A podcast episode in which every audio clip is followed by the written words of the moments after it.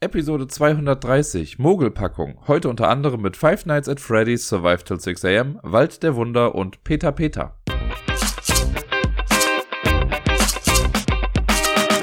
Guten Morgen, guten Tag oder auch einfach nur Hallo vom Dirk mit der neuesten Episode vom Ablagestapel. Letzte Woche gab es ja schon eine relativ vollgepackte Folge. Dank des Community-Treffens ist da ja eine ganze Menge an Spielen zusammengekommen, über die ich dann berichten konnte. Und man könnte ja vermuten, okay, nach so einer vollen Woche ist vielleicht dann ein kleines Tief dann erstmal wieder zu erwarten, dass da nicht ganz so viel gespielt wird. Aber dem ist nicht so. Ich war letzte Woche oder letztes Wochenende eher gesagt auch äh, auf einem Spieletreff. Dazu komme ich dann später nochmal. Da wurde auch ordentlich einer weggezockt, wie wir gesagt haben.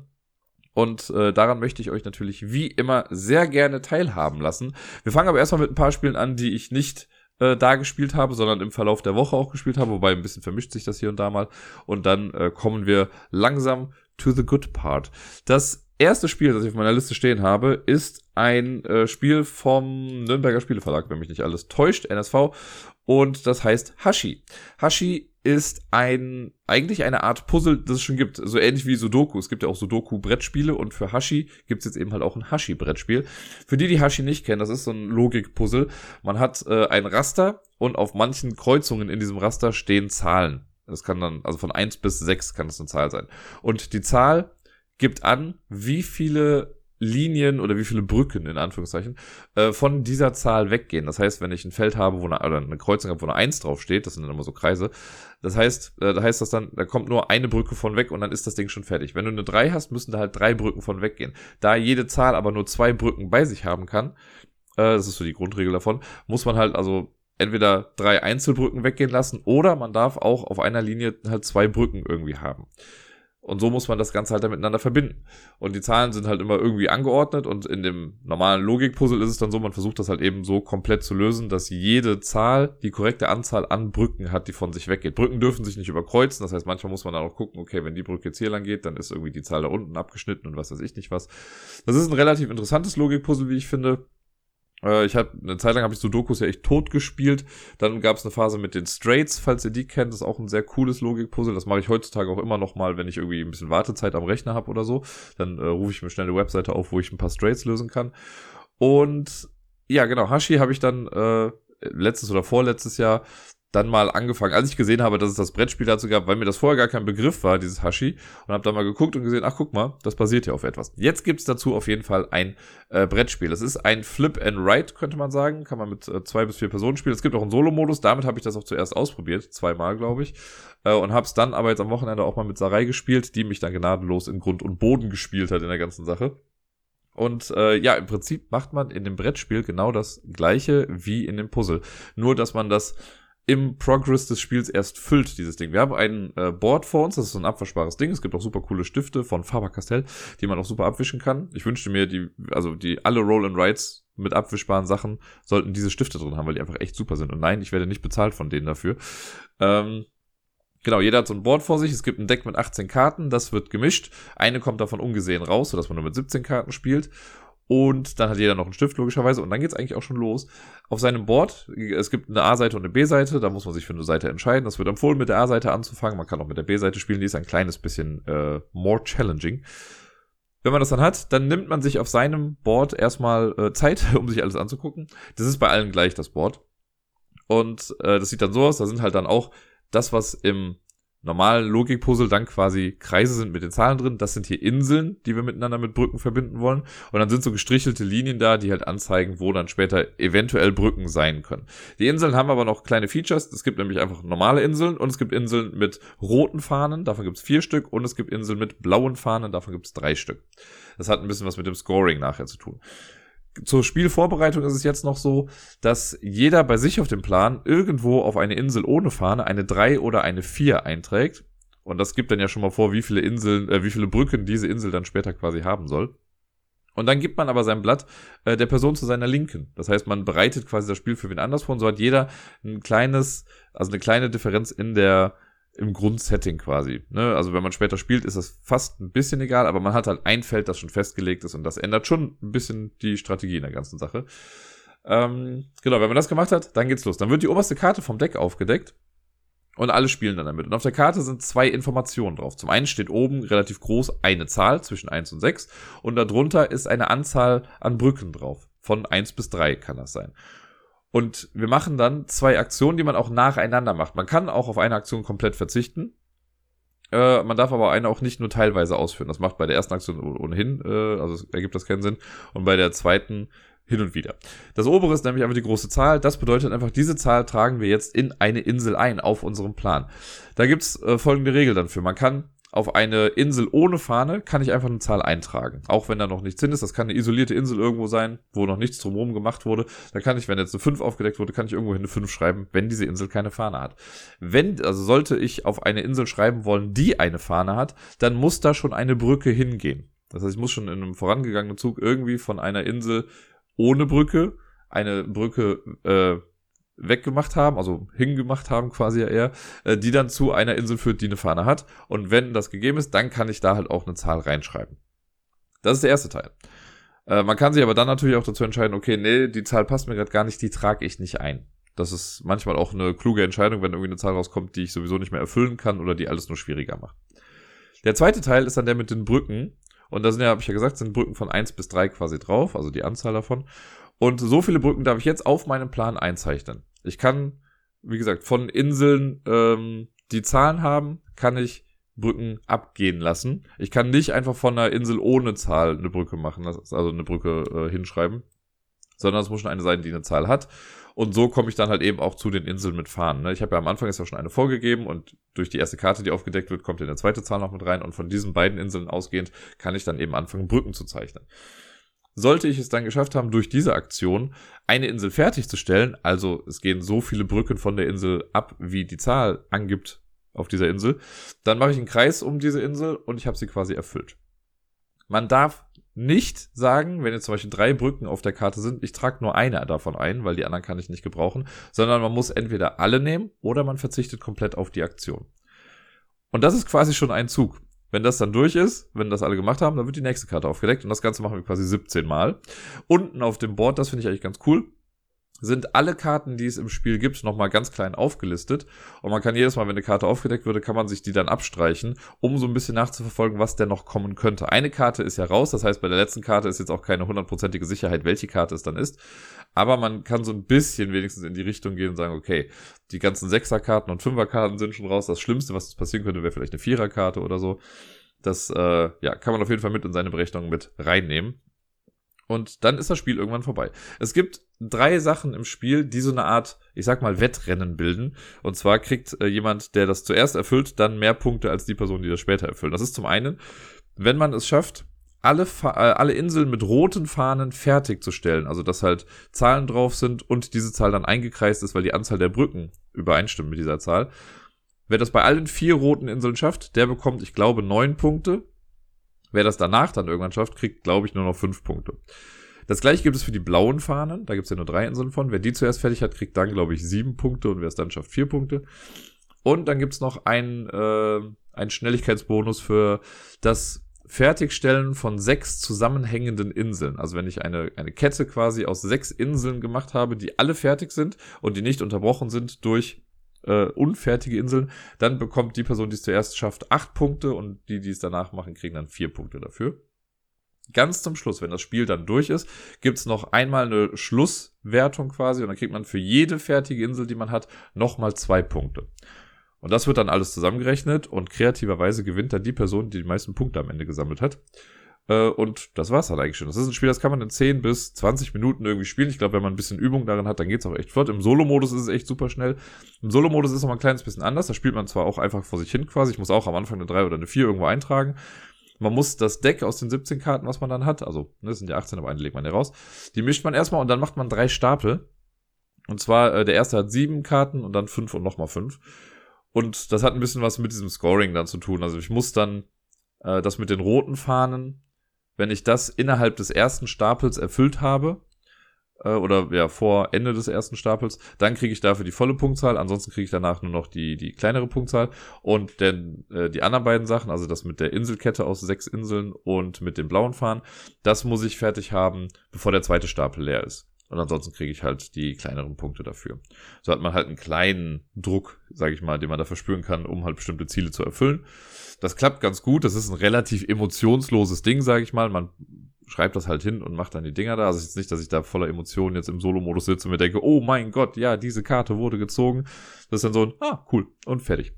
Mehr steckt da eigentlich nicht hinter. Also ich mag das ja gerne. Ich stehe aber halt auch auf diese Art von, von Puzzle. Ich habe auch so zwei, drei Apps. Also ich gehöre noch zu den Menschen, die immer noch Minesweeper auf dem Handy haben, was ich immer mal wieder noch spiele. Und äh, diese Art von Puzzle, so ein bisschen Logik und so, das finde ich echt ganz cool. Hier ist es halt ganz nett, weil man das so, ja, quasi selber erstmal reinschreibt und sich das Leben selbst schwer macht. Aber das gefällt mir gut. Für nebenbei, es wird jetzt kein abendfüllendes Spiel sein, aber so gerade so als Absacker, wenn man Leute hat, bei denen man weiß, dass die auf so eine Art von Spiel stehen, ist das auf jeden Fall nichts Falsches. Und äh, ich könnte mir gut vorstellen, dass ich das zumindest solo noch immer mal wieder spielen werde und vielleicht auch hier und da nochmal mit anderen Menschen. Beim nächsten Spiel weiß ich ehrlich gesagt jetzt noch nicht mal, wie genau ich einleiten möchte, aber ich habe so zwei Wege. Ich könnte entweder sagen, ich gehe über das spielerische Thema, mit dem ich nie was zu tun hatte, oder ich versuche es über die über den Brettspielbezug und sage, das ist ein Spiel, bei dem ich nicht weiß, warum es mir Spaß macht. Beides ist total valide. Ich fange mal mit dem Thema an. Das ganze Spiel, äh, oder das ganze Spiel, das Spiel heißt Five Nights at Freddy's Survive Till 6 AM. Das basiert auf, wer hätte es gedacht, Five Nights at Freddy's. Das Ganze ist so ein Computerspiel, das äh, vor einiger Zeit jetzt schon so ein bisschen, also eine gewisse Art von Hype irgendwie erlebt hat. Nie so riesengroß, aber man kennt es irgendwie. Also ich habe das Spiel lange Zeit nicht gespielt, kannte es aber trotzdem, weil das irgendwo immer mal wieder aufgeploppt ist und so. Bei Five Nights at Freddy's ist es so, das hat mittlerweile irgendwie fünf Teile oder so, aber der erste Teil ist relativ rudimentär. Wir sitzen in einem Büro in einer äh, Pizzeria und diese Pizzeria, das ist so ein, ähm, ja, ist ein etwas größeres Ding, so ein amerikanisches Ding und da gibt so Animatronics, die halt quasi Musik machen oder für die Kinder da sind oder sonst irgendwas. Und die sind so ein bisschen durchgedreht, diese Animatronics. Die haben so ein Eigenleben entwickelt. Nachts zumindest. Und wir sind jetzt halt Nachtwächter und uns wird halt gesagt, ja, überlebe bis ähm, 6 Uhr. Und das Ganze heißt Five Nights at Freddy's, weil, genau, wir spielen fünf Nächte. Und wenn man alle fünf Nächte überlebt hat, dann äh, schafft man das. Das ist aber nicht so, dass wir da jetzt durchlaufen mit Taschenlampe und Waffen und sonst irgendwas. Nein, wir sitzen einfach nur in unserem Security Office und haben Überwachungskameras, die wir uns angucken können. Und wir können halt in unserem Office quasi uns ein bisschen umgucken äh, und aus den Fenstern irgendwie links und rechts rausgucken. Und dann ist es in dem Spiel so, also in dem Videospiel, dass wir äh, immer mal wieder auf eine Kamera klicken und die Zeit läuft so langsam durch. Jedes Mal, wenn wir eine Kamera checken, geht der Strom so ein bisschen weiter runter, weil aus Gründen. Und äh, ja, dann ist es so, dann hört man mal vielleicht ein Geräusch und dann checkst du auf einmal einen, einen Ort und siehst dann, ah Moment, das sieht aber anders aus als eben. Und das ist noch nicht mal, dass es sich bewegt, nein, es sind einfach Standbilder. Du guckst dann in einen Ort rein, irgendwie in die Pirates Cove oder sowas, die gibt's dann da in dieser Pizzeria, das ist halt so ein riesiges Ding. Und da ist dann irgendwie so ein Vorhang. Und das sieht erstmal alles ganz normal aus. Und dann guckst du irgendwie eine halbe Stunde später, also in-game eine halbe Stunde später, guckst du da nochmal rein und dann hat sich der Vorhang irgendwie bewegt. Oder du siehst halt dann auch drei Animatronics, wie sie irgendwie rumstehen, guckst dann später rein und auf einmal sind es nur noch zwei. Ohne dass er jetzt, also noch nicht mal großartige Jumpscares, bis auf einen später, ähm, sondern du siehst einfach nur Standbilder dann davon und guckst dann halt, okay, warte mal, der war jetzt, das ist dann so eine Übersichtskarte von der, von dieser Pizzeria und siehst dann, okay, warte, da oben war er gerade eben, jetzt ist er weg. Das heißt, du gehst mal an einen Ort äh, oder guckst einen Ort an, der vielleicht ein bisschen näher zu dir ist und sehe da, da hat sich auf einmal auch was getan. Vielleicht ist da gerade das Animatronic-Viech, was eben noch einen Raum weiter hinten war. Und die versuchen halt zu dir zu kommen, so nach und nach. Und du musst halt abwägen, okay, lasse ich sie jetzt einfach mal gewähren und gucke mir hier und da nochmal einen Monitor an. Wie gesagt, das kostet ja alles Strom. Und es kann dann irgendwann sein, dass äh, du auf einem Monitor guckst und wenn du dann wieder in deine Office-Ansicht kommst, auf einmal steht dann schon einer an deinem Fenster. Und dann musst du halt ganz schnell auf so einen Knopf drücken, um die Türen runterzumachen oder dir zu verriegeln. Das kostet allerdings halt auch Strom. Wenn du das gemacht hast, dann gehen die in der Regel erstmal wieder zurück. Aber das wird halt immer penetranter und du musst richtig abwägen, okay, will ich jetzt wissen, wo sind die Viecher? Oder will ich den Strom haben, um mich zu schützen, wenn sie dann wirklich da sind? Weil es kann auch sein, wenn ich äh, mir einen Monitor angucke, und ich habe die Tür nicht aufgemacht, wenn man das zu lange macht, dann kommen die halt in dein Office rein. Und wenn du dann rausgehst aus der Monitoransicht und wieder in die Office-Ansicht, dann kommt halt das Viech, was da gerade bei dir ist, halt als Jumpscare quasi dann einmal so nach vorne und hat dich dann halt quasi getötet. Und du hast verloren, logischerweise. Das ist das Spiel. Also wirklich so ein bisschen Push Your Luck äh, und abwägen, ja, wofür will ich jetzt hier was benutzen. Aber super einfach. Später wird es noch ein bisschen komplexer, da hast du noch wie Lüftungsschächte und was weiß ich nicht alles. Äh, aber der erste Teil ist sehr simpel. Das Brettspiel, das wir jetzt haben, das war eine sehr lange Einleitung jetzt dafür, aber das Brettspiel, das wir jetzt haben, basiert quasi, würde ich mal sagen, auf diesem Teil. Und das war jetzt die äh, thematische Einleitung. Jetzt kommen wir zur spielerischen Einleitung.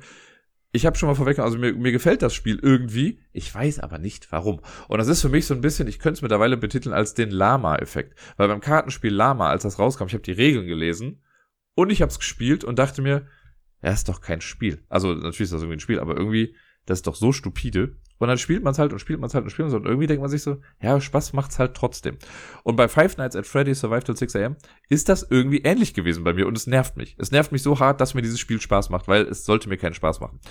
Das ist so wenig Spiel eigentlich da drin und trotzdem habe ich jetzt dreimal auf jeden Fall schon gespielt, zweimal gewonnen, einmal verloren. Es ist ein Solo-Spiel und beziehungsweise kann man es auch zu zweit spielen, aber dann spielen halt zwei Leute im Prinzip ein Solo-Spiel parallel. Und wenn einer von beiden verliert, dann hat man halt auch verloren. Ähm, deswegen werde ich mich jetzt nur auf das Solo-Spiel äh, beziehen, weil es gibt wirklich keinerlei Interaktion, äh, wenn man das zu zweit spielt. Und ich kann schon mal sagen, das Spiel ist quasi hart überproduziert. Das kommt in so einer Box daher, die so groß ist wie also mein Vergleich könnte jetzt sein Wald der Wunder, weil ich das neulich hatte. Es ist halt, keine Ahnung, so ein, eine Box halt. Ich habe jetzt nichts im Vergleich, äh, so wie Majesty vielleicht, wenn euch das was sagt.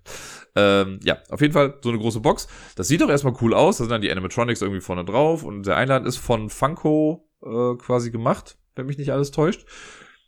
Dann machst du das auf und dann hast du ein Board. Dieses Board zeigt quasi die, auch den Lageplan von dieser Pizzeria.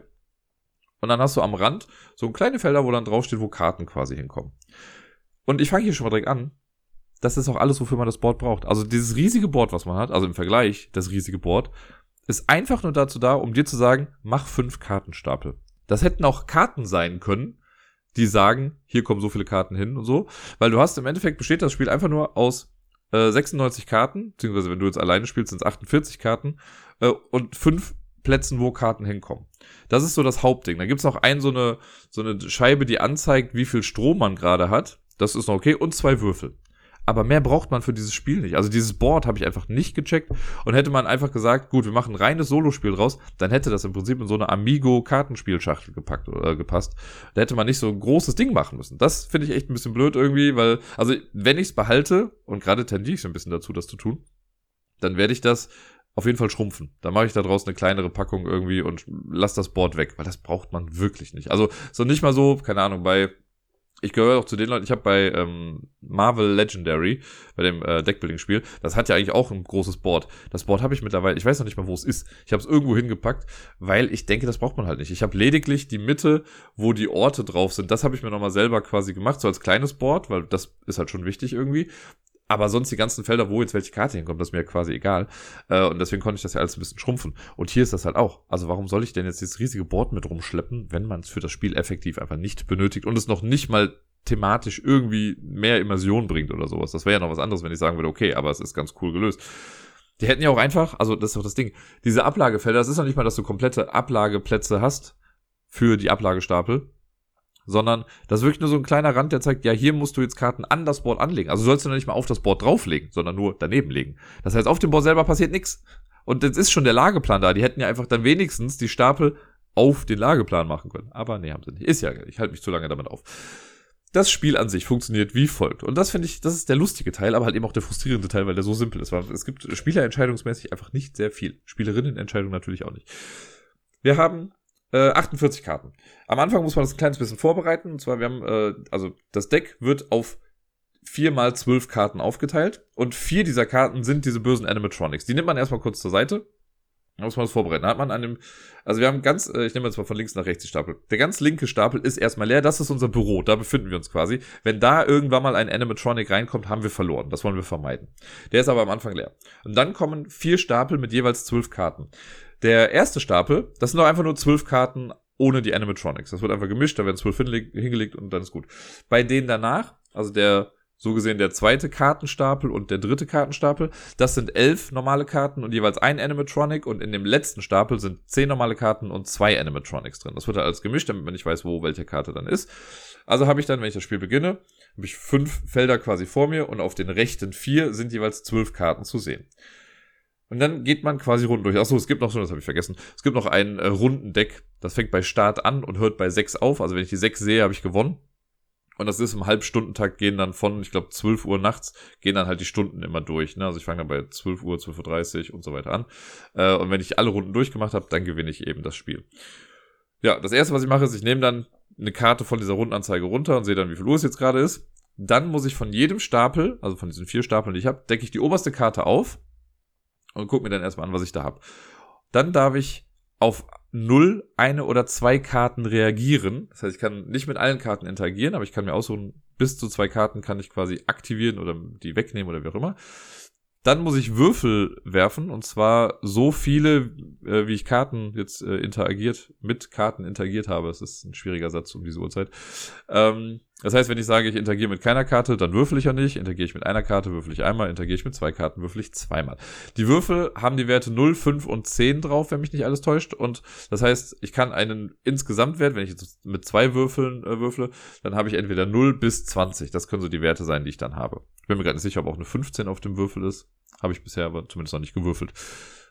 Ähm, genau, wenn ich das mache, also wenn ich dann entschieden habe, mit welchen Karten ich interagiere und gewürfelt habe, dann muss ich das, was ich gewürfelt habe, von meiner Power Dial runternehmen. Wir starten bei 100%. Wenn ich jetzt eine 15 erwürfelt habe, muss ich halt 15% davon abziehen. Das ist in 5er Schritten auf dieser Dial drauf. Damit halte ich halt fest, wie viel Strom ich habe.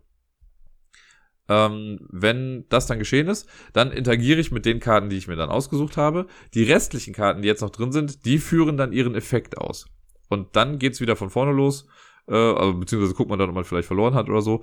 Äh, aber es geht dann wieder von vorne los. Die Karten, es gibt gar nicht viele Kartenarten. Es gibt, glaube ich, insgesamt vier verschiedene Kartenarten. Muss ich gerade überlegen, ich glaube ja.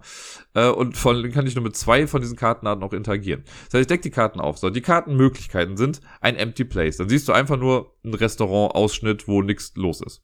Das ist auch auf allen Karten der gleiche. Also es ist nicht so, dass sie sich jetzt die Mühe gemacht hätten und gesagt haben, gut, wir machen verschiedene Empty Places. Nein, jeder Empty Place sieht gleich aus. Ähm, ist auch gut natürlich, um es schnell zu erkennen, aber irgendwie auch, naja, wie dem auch sei. Äh, wir haben diese Empty Places. So, damit muss man schon mal nichts machen. Wenn die draußen sind, kann man ein bisschen durchatmen. Dann gibt es Karten, auf denen steht, äh, ich glaube, Power Drainage oder sowas oder Power Usage plus 5. Das heißt, für jede Karte, die davon draußen ist, sollte ich jetzt in dieser Runde mit Karten interagieren wollen, zahle ich noch so viel extra Strom drauf. Das heißt, wenn ich jetzt irgendwie sehe, okay, da ist eine Karte, mit der ich interagieren könnte, aber ich habe zwei von diesen Power-Usage-Karten draußen, dann lasse ich es vielleicht einfach, weil es halt mehr Strom kostet und Strom ist halt wichtig in dem Spiel. Das ist was und das sind beides die Karten, mit denen ich auch nicht interagieren kann. Die sind einfach da und das wäre Quatsch, dazu sage ich interagiere damit.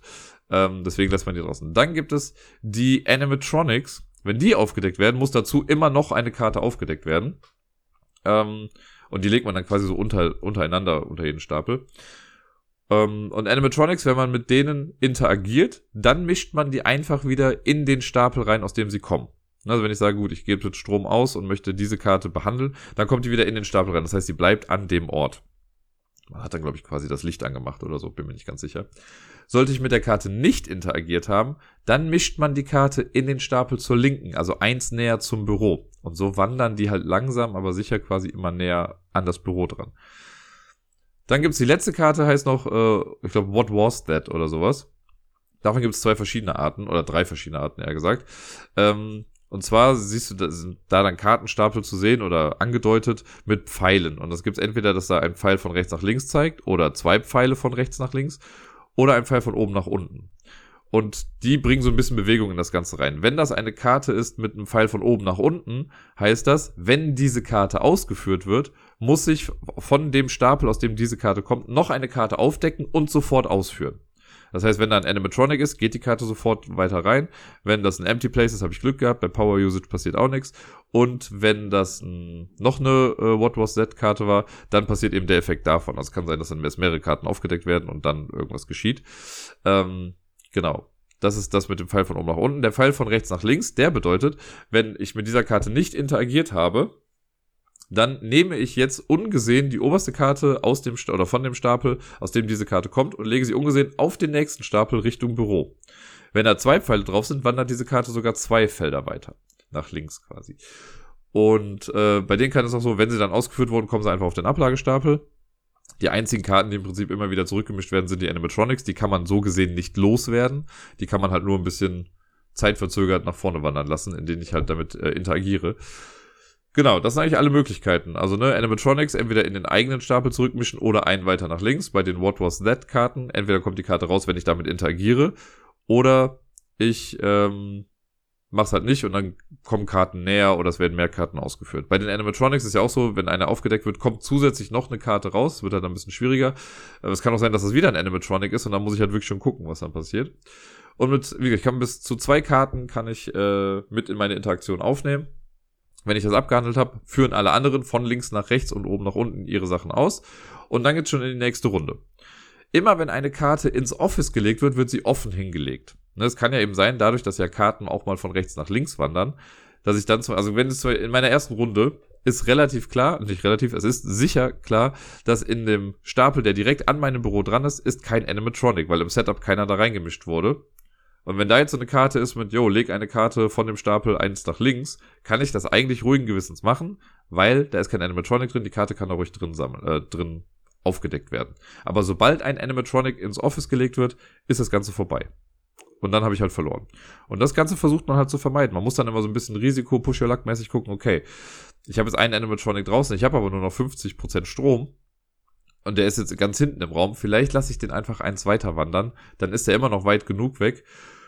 Und manchmal weiß man aber halt auch eben nicht, ne, wenn jetzt, äh, wenn ich eine Karte von oben aus dem dritten Stapel, sage ich mal, einfach ungesehen nach links packe, das kann halt ein Animatronic sein. Und dann ist man echt auch ein bisschen verwundert, wenn man sich denkt, hä, da war doch eben noch kein Animatronic in dem Stapel und jetzt sind da schon zwei. Das ist irgendwie so ein netter, so ein Ungewissheitseffekt. Ich weiß nicht, ob das irgendeinen Namen hat, aber man ist halt ein bisschen ungewiss, wo jetzt genau welche Karte dann steckt. Äh, später im Spiel kommt es dann auch dazu, dass manche Stapel einfach auch schon leer sind. Ne? Wenn ich jetzt mit dem ganz rechts immer interagiere und immer wieder Sachen zurückmische, aber der zweite Stapel, den ignoriere ich vielleicht und da kommen die Karten immer von raus, dann ist der vielleicht irgendwann leer und dann rutschen die Karten auch auf. Das heißt, je länger man spielt, umso krasser wird's, umso schneller kommen die halt auch nach vorne. Und ich hatte ein Spiel, ähm, da hatte ich dann wirklich so, da habe ich in der letzten Runde dann gerade auch noch gewonnen und ich hatte nur noch Animatronics quasi draußen. Äh, einen direkt vor dem Büro und drei in dem dahinter. Und dann kann man ja nicht mit allem interagieren. Deswegen habe ich mit dem ersten natürlich dann interagiert. Und die anderen drei waren mir egal, weil der erste wird dann in seinen Stapel zurückgemischt und die anderen drei werden eins weitergemischt. Das heißt, in meiner letztmöglichen Runde waren genau vor dem Büro alle vier Animatronics, aber das Spiel war dann vorbei. Dann war 6 Uhr und dann beginnt die Tagesschicht und man wird abgelöst. Äh, und man überlebt dann quasi das Ganze. Das fand ich schon ganz cool. Ich habe es auch einmal, wie gesagt, jetzt äh, geschafft, in Anführungszeichen zu verlieren. Das war nämlich so ein bisschen meine Sorge am Anfang, weil ich habe es erstmal gespielt und sofort gewonnen. Dann habe ich nochmal gespielt und wieder gewonnen, auch wenn es was knapper war. Und ja, danach wurde es ein bisschen schwierig. Sobald man halt keinen Strom mehr hat, kann man das Spiel nur noch zu Ende spielen. Da kann man eventuell Glück haben, sage ich mal, dass es trotzdem noch irgendwie gut ausgeht. Aber wahrscheinlich wird das nicht der Fall sein. Und äh, genau, weil man kann halt dann nicht mehr mit Karten interagieren. Ja, und das ist Five Nights at Freddy's. Es ist halt wirklich, man entscheidet nur, möchte ich mit ein paar Karten was machen oder nicht. Und der Rest spielt sich quasi von alleine. Und man muss halt einfach nur hoffen, dass nichts von diesen Viechern direkt äh, ganz nach vorne kommt. Da steckt nicht viel Spiel hinter. Und trotzdem ist es für mich interessant genug, um zu sagen, als Solospiel finde ich es echt klasse. Wie gesagt, als äh, Doppelspiel, also wenn ich es mit zwei Personen spiele, dann machst du nichts anderes als ich. Du hast nur andere Monster. Du hast dann halt nicht äh, Freddy, sondern Baby Freddy oder Toy Freddy oder so. Die haben halt ein bisschen andere Namen dann. Das sind die kleineren Versionen. Aber ansonsten machst du genau das gleiche. Ist noch nicht mal, dass wir uns den Würfelwurf teilen. Das hätte ich ja noch okay gefunden, wenn man dann sagt, okay, du willst mit zwei Karten interagieren und ich mit einer. Also müssen wir uns vielleicht absprechen, würfeln wir jetzt nur mit einem Würfel oder mit beiden, weil ich brauche das vielleicht gar nicht, weil wir haben auch separate Power Dials. Das wäre noch cool gewesen, aber nein, jeder würfelt für sich. Jeder macht sein eigenes Spiel. Und das finde ich halt ein bisschen komisch irgendwie. Naja, das ist das Spiel ich habe euch den Überblick gegeben, ihr müsst euch jetzt selbst quasi Gedanken dazu machen, ob ihr denkt, das Spiel kann was oder nicht. Ich kann jeden verstehen, der sagt, das ist mir viel zu wenig. Das finde ich irgendwie blöd, da ist eine IP drauf geklatscht worden. Ähm, das könnte für mich auch IP-los sein, also es könnte ja irgendwas anderes sein, kann ja ein Werwolf sein, der von Haus zu Haus geht oder was weiß ich. Hier passt es jetzt einfach, ich habe ja mit dem Spiel auch nicht viel zu tun. Ähm, und wie, wie ich schon sagte, wenn ich es behalten werde, dann werde ich es auf jeden Fall kleiner machen. Dann will ich das irgendwie in einer kleinen Schachtel haben, die paar Karten, die Power Dial und die Würfel äh, und die Runden anzeigen vielleicht, weil mehr braucht man halt wirklich nicht. Und ähm, ja, das ist alles, was ich zu Five Nights at Freddy's Survive to 6 AM, glaube ich, sagen kann. In der Woche habe ich auch eine Solo-Partie Freie Fahrt gespielt. Das ist ja ein Spiel von Friedemann Friese, was glaube ich letztes Jahr rausgekommen ist oder vorletztes Jahr, ich bin mir gar nicht mehr so ganz sicher. Und ich habe es äh, zweimal, glaube ich, im Tabletop Simulator gespielt und habe das jetzt letzte Woche ähm, ja, vermacht bekommen von der Martina von äh, Fuchs und Bär, bei der war ich ganz kurz, da kommen wir später nochmal zu. Und äh, dann habe ich mir gedacht, ach komm, mal den Solo-Modus. Ich wusste, dass es, dass es einen Solo-Modus gibt und dann habe ich den einfach mal ausprobiert. Der war ganz gut. Bei Freie Fahrt ist es ja so, wir haben eine Karte von Europa Und äh, da sind ganz viele Städte drauf und wir versuchen im Prinzip im Laufe des Spiels uns äh, Routen zu nehmen. Also es ist ein bisschen Pick-up and Deliver. Man sucht sich halt einen Startort aus, da gibt es einen bestimmten Zielort dann dafür und wir müssen mit unserem Zug dann vom Startort zum Zielort einfach nur fahren und das ganz oft machen. Äh, und im Basisspiel oder im Spiel mit mehreren Personen ist es dann so, wenn ich am Zug bin, dann kann ich entweder Strecken bauen, dann kann ich zwei Schienen legen und irgendwie mache dann meinen Marker drauf, um zu zeigen, dass es meine Schienen sind. Oder ich kann mir, was kann ich da noch machen?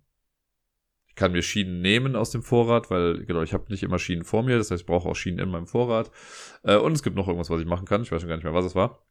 Im Solo-Modus ist es so, äh, ein kleines bisschen anders. Da können wir entweder Schienen bauen, und zwar fünf Stück, oder wir können fünf Stationen weit fahren. Ach genau, fahren ist das andere, was man machen kann in dem Hauptding. Äh, dass wir halt dann sagen können, wir fahren bis zu zwei Stationen weit. Im Solospiel können wir bis zu fünf Stationen weit fahren. Und eine Station ist immer eine Stadt. Ganz egal, wie viele Schienen dazwischen liegen. Aber von einer Stadt zu einer Stadt ist eine Fahrt. Und im Solomos gibt es dann die Challenge, man versucht quasi alle Städte einmal zu erreichen und dafür gibt es dann später Punkte. Ähm, und man hat so ein, also ja, es gibt einen Timer, das sind nämlich die Münzen. Wir geben sonst im Spiel eigentlich keine Münzen aus äh, im Solo-Modus. Und man hat, glaube ich, dann 35 Münzen im, im Vorrat. Und jedes Mal, wenn ich was mache, muss ich eine Münze weglegen. Und bevor die Münzen aus sind, muss ich das eben geschafft haben, äh, alle Städte einmal angefahren zu haben. Das habe ich geschafft in der letzten möglichen Runde. Und dann rechnet man, glaube ich, für jede Stadt, die man erreicht hat, zählt man, glaube ich, fünf Punkte dazu. Und sollte ich dann noch Münzen übrig haben, gibt es dafür auch noch mal ein paar Punkte.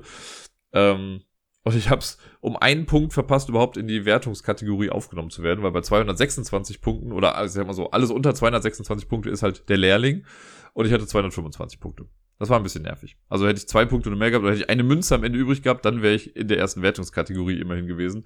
Äh, hat leider nicht geklappt, aber äh, trotzdem hat es Spaß gemacht. Ich finde es ganz cool. Ich weiß, also ich habe ja damals auch schon überlegt, ob ich es mir hole, äh, und dann gab es das irgendwie einmal nicht im Hive World, wo ich das dann holen wollte. Und dann dachte ich mir, ja komm, dann soll es halt nicht sein. Und jetzt äh, habe ich es aber so bekommen und es macht echt Spaß. Und ich freue mich schon drauf, das irgendwann auch mal mit Menschen am Tisch zu spielen. Es gibt einen großen Design-Flaw in dem Spiel. Also nicht mein Design-Flaw, aber eine Sache, die es ein kleines bisschen nicht ganz so zugänglich macht. Und zwar, man hat halt eben diese Europakarte und da sind ganz viele europäische Städte drauf. Und natürlich, wenn ich jetzt, also es gibt halt Beispiel Köln. Ich weiß in etwa, wo Köln ist in Europa. Äh, und bei vielen anderen Städten halt auch. Aber so gerade äh, im östlichen Bereich gibt's halt so ein paar Städtenamen, die ein bisschen schwierig sind. Vor allen Dingen haben die die Namen auch oft nicht in unserer deutschen Schreibweise da stehen, sondern halt äh, ja in der Landesschreibweise, aber auch nicht in den Schriftzeichen, sondern dann doch wieder übersetzt in unser Alphabet, wie auch immer. Ähm, und es gibt keine Übersicht genau, wo welche Karte ist. Also auf den Zielkarten, die man sich halt nimmt, also wo man sich die Routen zusammenstellt, da steht halt auch einfach nur die Stadt drauf und das Bild, was man auch auf dem Plan dann sieht. Aber halt nicht, wo ich das finde. Das heißt, wenn ich jetzt diese Routen da sehe, ähm, dann muss ich erst auf dem Board gucken, okay, wo sind diese Städte? Sind die irgendwie, liegen die günstig? Weil so ein bisschen der Trick bei Freie Fahrt ist es, dass ich am besten Fall mir eine Route nehme mit einem Endpunkt, der der Startpunkt für eine weitere Route ist, sodass ich direkt in einem sagen kann, okay, ich gebe das ab und nehme das neue direkt auf. Und das muss man sich erstmal ein bisschen zusammensuchen. Das ist ein bisschen schwierig in der Übersicht. Das war auch schon im Tabletop Simulator so. Ähm, wobei ich glaube, da gab es immer so kleine Zielmarker, was das Ganze noch ein bisschen äh, angenehmer gemacht hat. Die gibt's halt hier nicht. Wenn man darüber hinwegsehen kann, ist aber ein echt cooles Network-Building-Spiel. Also man macht halt sein Rail-Network. Im Solo-Modus ist halt, fallen auch diese ganzen Besitztumsmarker nochmal weg. Das ist im, im, normalen Spiel nämlich so, dass wenn wir eine Schiene bauen, kommt da halt eben noch so, ein, so eine kleine Brücke, sage ich mal, aus meiner Farbe dann drüber, um anzuzeigen, das ist meine Strecke.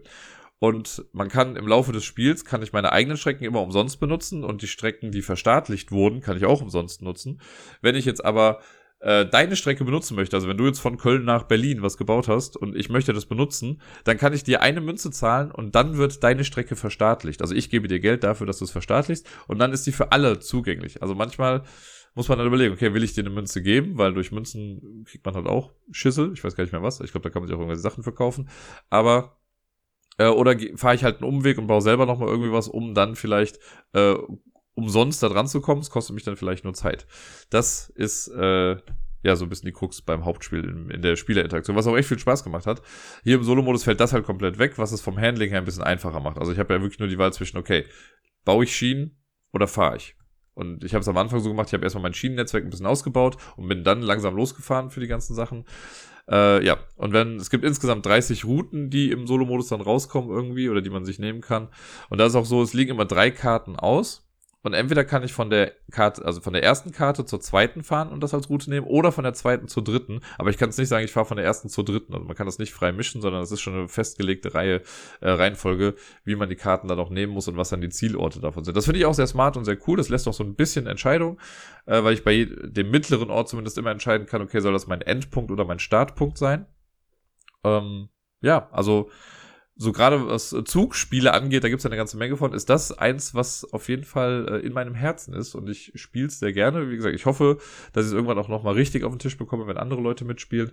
Und bis dahin werde ich es aber mit Sicherheit auch noch zwei, dreimal solo spielen. Das nächste Spiel auf meiner Liste ist Wald der Wunder. Das hatte ähm, Sarai letzte Woche eigentlich schon hier hinbestellt zu mir, weil wir das dann beim Community-Treffen auch spielen wollten. Aber es ist gar nicht rechtzeitig angekommen. Und deswegen hatte ich das dann jetzt hier liegen äh, für ein paar Tage und habe dann irgendwann nach Absprache ähm, das einmal solo gespielt, um die Regeln dann zu lernen, damit ich es dann später auch erklären kann. Es hat nämlich auch einen Solo-Modus und wir haben es dann am Wochenende aber auch einmal oder zweimal sogar äh, gegeneinander gespielt. Und das ist ein echt nettes kleines Puzzlespiel. Das macht Vieles richtig, ist jetzt, also ich glaube auf Dauer nichts, was irgendwie großartig aus der Menge raussticht, aber trotzdem äh, ganz nett. Es dreht sich gut ein in diese ganzen Polyomino-Puzzlespiele, die es halt eben so gibt, oder Legespiele eher gesagt. Und hier ist es so, wir haben ein kleines Tableau vor uns, das ähm, quasi aufgeteilt ist. Also es gibt Felder, die sind einfach nur Gras und in der Mitte gibt es so einen Schachbrettstreifen, der besteht aus quasi, der ist zwei Felder breit und x Felder runter. Ich weiß jetzt nicht, wie hoch das jetzt da war. Ähm, jeder hat das vor sich stehen mit so einem kleinen Wertungs, äh, mit einer Wertungsanzeige, ich weiß gar nicht, eine Wertungsübersicht, nennen wir es so, äh, darunter, die halt anzeigt, wofür es dann später Punkte gibt, weil es gibt auch hier eine A-Seite und eine B-Seite, das kann man dann später, wenn man das nochmal spielt, kann man das auch mischen, wie man möchte. Also ich kann mit Wertung A spielen, aber mit Board B oder andersrum, wie man möchte, alle müssen halt nur die gleiche Ausgangslage haben. Und dann gibt es äh, sechs Stoffbeutel, die man, wenn man das Spiel zuerst bekommt, einmal befüllen muss. Und in jedem Beutel ist eine andere Form von äh, Polyomino-Steinen, beziehungsweise Tetris-Steine sind hier. Also sind halt diese, ja, die Tetris-Blöcke, die man quasi so kennt. Und es gibt einen Beutel, da sind einer Blöcke drin, also wo nur ein Feld quasi mit abgedeckt werden kann. Das ist der Bonusbeutel und das sind die Bonusplättchen. Den legt man erstmal zur Seite. Bei den anderen fünfen ist es dann so, wenn ich am Zug bin, suche ich mir einen dieser Beutel aus und nehme da Plättchen raus, und zwar in Anzahl der Mitspielenden. Ne, also wir haben zu zweit gespielt, also nimmt man zwei Plättchen raus. Nur in der allerersten Runde nimmt man sich eins mehr raus. Also dann drei in unserem Fall. Die legt man dann auf der Mitte auf so ein, äh, auf so ein Board ab, das es extra dafür gibt. So, und weil ich jetzt äh, die Person war, die die Runde begonnen hat, darf ich mir zuerst auch eins aussuchen. Das heißt, aus den dreien, die jetzt da liegen, suche ich mir eins aus und platziere das auf meinem Board. Es gibt keine Regel, dass man irgendwie alles angrenzend bauen muss. Ich kann das hinlegen, wo ich möchte. Man darf halt nur nicht überlappend bauen, man darf nicht aus dem Feld rausbauen. Ähm, manche von den Sachen haben halt eben, also es gibt so Schachfiguren, die haben halt das Schachbrettmuster unter sich. Da ist es von Vorteil, sie auf die Schachbrettfelder zu legen, aber muss man auch nicht. Und ich glaube fast, das war's schon irgendwie mit den Legeregeln. Also ein bisschen Common Sense, könnte man sagen. Wenn man jetzt nicht, äh, wenn man schon so ein paar von diesen Legespielen gespielt hat, dann weiß man, wie man die legen kann. Und wenn ich meins hingelegt habe, dann ist die Person zu meiner Linken dann an der Reihe. Jetzt haben wir zu zweit gespielt, also dann war Sarai an der Reihe, hat sich auch jetzt rausgenommen und dann bleibt ja eins übrig. Und dann ist sie dran und sie sucht sich einen Beutel aus. Das kann auch der gleiche Beutel sein, den ich jetzt gerade schon hatte, oder sie nimmt eine andere Form äh, und zieht da dann auch wieder zwei Stück raus, also Anzahl der Mitspielenden. Und es sind dann immer drei zur Auswahl. Zwei aus der aktuellen Runde und das, was von vorangegangenen Runden übrig geblieben ist. Vielleicht wird das ja später nochmal wichtig und vielleicht kann das dann jemand doch noch gebrauchen. Und so puzzeln wir uns quasi nach und nach dann immer unser Board zusammen. Und das Spiel ist dann vorbei, wenn in einer Runde eine Person nichts mehr platzieren kann, was auf dem Board ist. Das ist nämlich auch so, wir können nicht darauf verzichten. Also wenn in der Mitte Sachen liegen, die zwar Grütze sind und die wir nicht wollen, weil die Symbole darauf nicht stimmen, ähm, aber wir könnten es platzieren, dann müssen wir es platzieren. Nur wenn wir wirklich nichts mehr davon auf dem Board platzieren können, dann ist das Spiel vorbei. Und dann bekommen in dieser Runde, also die wird so gesehen noch zu Ende gespielt, kriegt jeder, der nichts platzieren konnte, noch ein Bonusplättchen, also ein so ein Einerplättchen. Und wenn das dann durch ist, dann darf man seine Einerplättchen, die werden nämlich im Laufe des Spiels, wenn man die bekommt, werden die erstmal an der Seite gesammelt. Aber ganz zum Schluss darf man sie dann noch verteilen auf leere Felder, um dann halt ein bisschen äh, abzufedern, dass es vielleicht Minuspunkte geben könnte. Wir kommen dann nämlich, wenn das passiert ist, und das dauert vielleicht ja zehn Minuten höchstens, zumindest im Zwei-Personen-Spiel, äh, dann kommen wir schon zur Schlusswertung. Da gibt es einen kleinen Wertungsblock, es ist wirklich ein kleiner Wertungsblock. Und dann gibt es für verschiedene Sachen Punkte. Zum einen äh, ich mache jetzt mal die Minuspunkte. Es gibt Minuspunkte für freie Flächen, nicht für freie Felder. Also wenn ich jetzt drei äh, Felder nebeneinander habe, die alle leer sind, dann ist das eine Fläche und zählt fünf Minuspunkte. Wenn ich jetzt aber mehrere Flächen habe, die nicht zusammenhängend sind, dann kriege ich eben mehrmals minus fünf Punkte. Und für jedes Bonusplättchen, das ich am Ende übrig habe, also wenn ich es geschafft haben sollte, mein ganzes Board voll zu puzzeln und ich habe aber noch Bonusplättchen, dann kriege ich auch Minuspunkte dafür. Was ich sehr interessant finde, weil das, ähm, man könnte sonst ja meinen, ach, ich sammle erstmal die ganzen Einer-Dinger, damit kann ich eher am Ende meine Lücken füllen. Aber wenn man da so ein bisschen auf Masse geht bei den Dingern, dann ist das eben auch nicht gut. Damit kann man schon gut Punkte verlieren.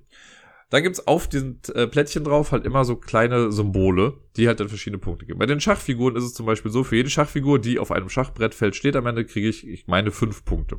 Das kann man einmal so durchzählen. Dann gibt es Pilze. Bei Pilzen guckt man, für jede Spalte, in der ich mindestens zwei Pilze habe, kriege ich, ich glaube, acht Punkte. Für bei Spielkartenfiguren, die es ja bei Alice im Wunderland gibt, das ist ein Alice im Wunderland Thema, also auf Deutsch heißt es ja Wald der Wunder, auf Englisch heißt es Alice's Garden. Bei den Spielkartenfiguren, jedes Mal, also gibt es keine Wertung am Ende, aber im Spiel ist es so, wenn ich eine Spielkartenfigur hinlege und sie grenzt dann an eine schon bestehende Spielkartenfigur an, dann bekomme ich ein Bonusplättchen, also ein so ein Einer-Flicken. Äh, das ist damit. Dann gibt es Bäume. Bei Bäumen ist es so, da gucke ich mir die Zeilen an und ich kriege den Abstand zwischen zwei Bäumen als, äh, als Punkte gut geschrieben. Also wenn jetzt auf dem ersten Feld und auf dem letzten Feld äh, in einer Zeile ein Baum ist, ich glaube, es war acht Felder lang, dann kriege ich dafür auch acht Punkte. Also wird nicht der Raum dazwischen gezählt, sondern die Bäume selbst, die Felder, die zählen auch noch mit. Sollten mehrere Bäume in einer, also mehr als zwei Bäume in einer Zeile sein, dann zählen trotzdem nur die beiden Bäume, die den größten Abstand haben, ohne dass ein anderer Baum noch dazwischen ist. Eine ganz wichtige Regel. Ähm, und dann gab es mit Sicherheit noch, genau, gibt es noch Rosenbüsche. Bei Rosenbüschen ist es so, die versuchen wir einfach zusammenhängend zu bauen. Und wenn du nur einen einzelnen Rosenbusch hast, dann gibt es halt irgendwie nur einen Punkt. Hast du zwei, gibt es glaube ich dann schon drei Punkte oder so. Und bei fünf Rosenbüschen kriegst du, ich glaube, 25 Punkte, wenn du ein Feld aus, 25, aus fünf Rosenbüschen hast. Wenn du dann darüber hinaus noch welche hast, dann geben die nicht mehr ganz so viel mehr Punkte. Ich glaube immer noch mal zwei Punkte mehr. Äh, das heißt, Rosenbüsche möchte man zusammenhängend bauen. Und ich glaube, das war schon jetzt alles, was man irgendwie machen kann. Das rechnet man alles zusammen und wer dann die meisten Punkte hat, gewinnt ebenfalls kreativerweise äh, das Spiel. Wald der Wunder. Man kann halt noch mit einer B-Seite spielen, da ist die Wertung dann ein kleines bisschen anders. Ähm, gerade bei den Rosenbüschen finde ich es halt interessant, weil es ist so, wenn du nur einen Punkt hast, dann ist das, glaube ich, null Punkte. Dann kriegst du für zwei, drei und vier gibt's dann gut Punkte, aber bei fünf gibt's auch schon wieder Minuspunkte. Also du willst gar nicht so große Rosenbüsche haben. Das muss kontrolliertes Wachstum da sein. Da kann man also dann so ein bisschen mit rumfriemeln und äh, gucken, welches Setup irgendwie am besten passt. Auf der B-Seite des, des Boards, wo man drauf puzzelt, da ist es so, dass dieser Schachbrettstreifen kein Streifen ist, sondern das ist quasi so ein X. Das ist auch nochmal spannend, weil dann die Schachbrettfelder anders verteilt sind. Da kann man auch nochmal gut gucken. Aber an sich war das schon das ganze Spiel. Also man zieht jede Runde Plättchen aus dem Beutel, so viele wie Leute mitspielen, draftet die dann quasi und das macht man so lange, bis das Board halt voll ist. Und das ist nach 10 Minuten in der Regel geschehen. Und dann gibt's die Wertung. Das hat echt nicht weh. Wir haben ja direkt auch zweimal hintereinander gespielt. Das macht Spaß, das macht nichts verkehrt, das kann man locker mal rausholen. Das ist super, also ein schönes Familienspiel, würde ich sagen, weil das verstehen auch Kinder, würde ich mal sagen. Äh, bei den Wertungen muss man halt ein bisschen gucken, aber man wird auch nicht erschlagen von den verschiedenen Wertungen, weil das sind ja äh, eigentlich nur vier Sachen, für die es Punkte gibt. Pilze, Bäume, Schachfiguren und die Rosenbüsche. Und für was anderes gibt's ja dann so gesehen keine Pluspunkte. Die Minuspunkte muss man ein bisschen im Blick behalten, aber das war's ja dann schon. Das ist grafisch ansprechend gemacht. Das sieht nicht super hübsch aus. Also gerade die Plättchen finde ich, also die sind übersichtlich. Man erkennt sofort, was irgendwie drauf ist. Das ist nicht das Problem. Äh, aber die haben alle so, einen so einen weißen Rahmen, um die einzelnen äh, Felder quasi auf diesem Plättchen dann abzutrennen. Ich wüsste nicht, wie ich es hätte besser machen können. Das sage ich direkt. Aber so ein kleines bisschen, finde ich, stört mich das in der Ästhetik des Spiels an sich. Aber das ist wirklich ein ganz kleines, äh, ganz kleines Problemchen. Äh, sonst ist, funktioniert das Spiel echt gut und ich würde sie jederzeit mitspielen wollen. Ich war letzte Woche Freitag auch wieder bei Korea Board Games bei meinem äh, Nebenjob und da haben wir unter anderem nochmal den Prototypen von Kramer und Kiesling gespielt. Das ist jetzt aber gar kein eigener Punkt, weil so viel kann ich dazu dann gar nicht sagen. Ähm, hat uns wieder sehr viel Spaß gemacht. Wir haben mit allen Erweiterungen dieses Mal gespielt, die bei diesem Prototypen irgendwie mit dabei sind und haben All-In gemacht und das, ich wurde vernichtet, sagen wir es einfach mal so. Aber ich bin da sehr, sehr gespannt, wohin da die Reise geht. Also da steckt eine ganze Menge cooles Zeug hinter. Aber was wir auch gespielt haben, sind zwei Spiele, bei denen wir überlegt haben, ob die vielleicht äh, was sind, um nochmal neu aufgelegt zu werden. Und eins davon ist Magnolia. Das ist, ich möchte sagen, ein japanisches Spiel. Ähm, quasi ein reines Kartenspiel, was ja so ein bisschen Engine-Building mit einem Kampfspiel und Tic-Tac-Toe vereint. ja, drei in einer Reihe auf jeden Fall. Und die Idee dahinter ist, also letzten Endes haben wir gesagt, na, nicht ganz so cool. Obwohl da echt viel Cooles irgendwie hintersteckt. Also das ist nur das Problem, dass dieses kann ich direkt vorwegnehmen. Das Engine Building, das funktioniert einfach nicht. Das ist zu kurz, das Spiel, um irgendwie eine Engine aufzubauen dafür. Ähm, weil da sind so Kategorien, wo ich denke, wie soll ich denn jemals auf 15 Punkte in diesem Bereich kommen, wenn das Spiel nach vier Runden vorbei ist oder so. die Idee dahinter ist, wir haben so eine, also das ist keine IP, auf der das basiert, aber es ist so eine Art Fantasy-Welt. Da gibt es verschiedene Völker und Rassen und so oder Jobs auch. Und äh, jede Karte hat quasi eine, eine, ich weiß nicht, ob es Rasse ist oder Klasse oder sonst irgendwas. Es gibt halt Zwerge, Monster, Menschen, hast du nicht gesehen. Äh, und die haben halt Jobs. Es gibt dann die Händler, die Krieger und so weiter. Äh, also das heißt, jede Karte hat zwei Merkmale und diese Merkmale sind auch an den Rändern quasi nochmal gekennzeichnet durch so Banner.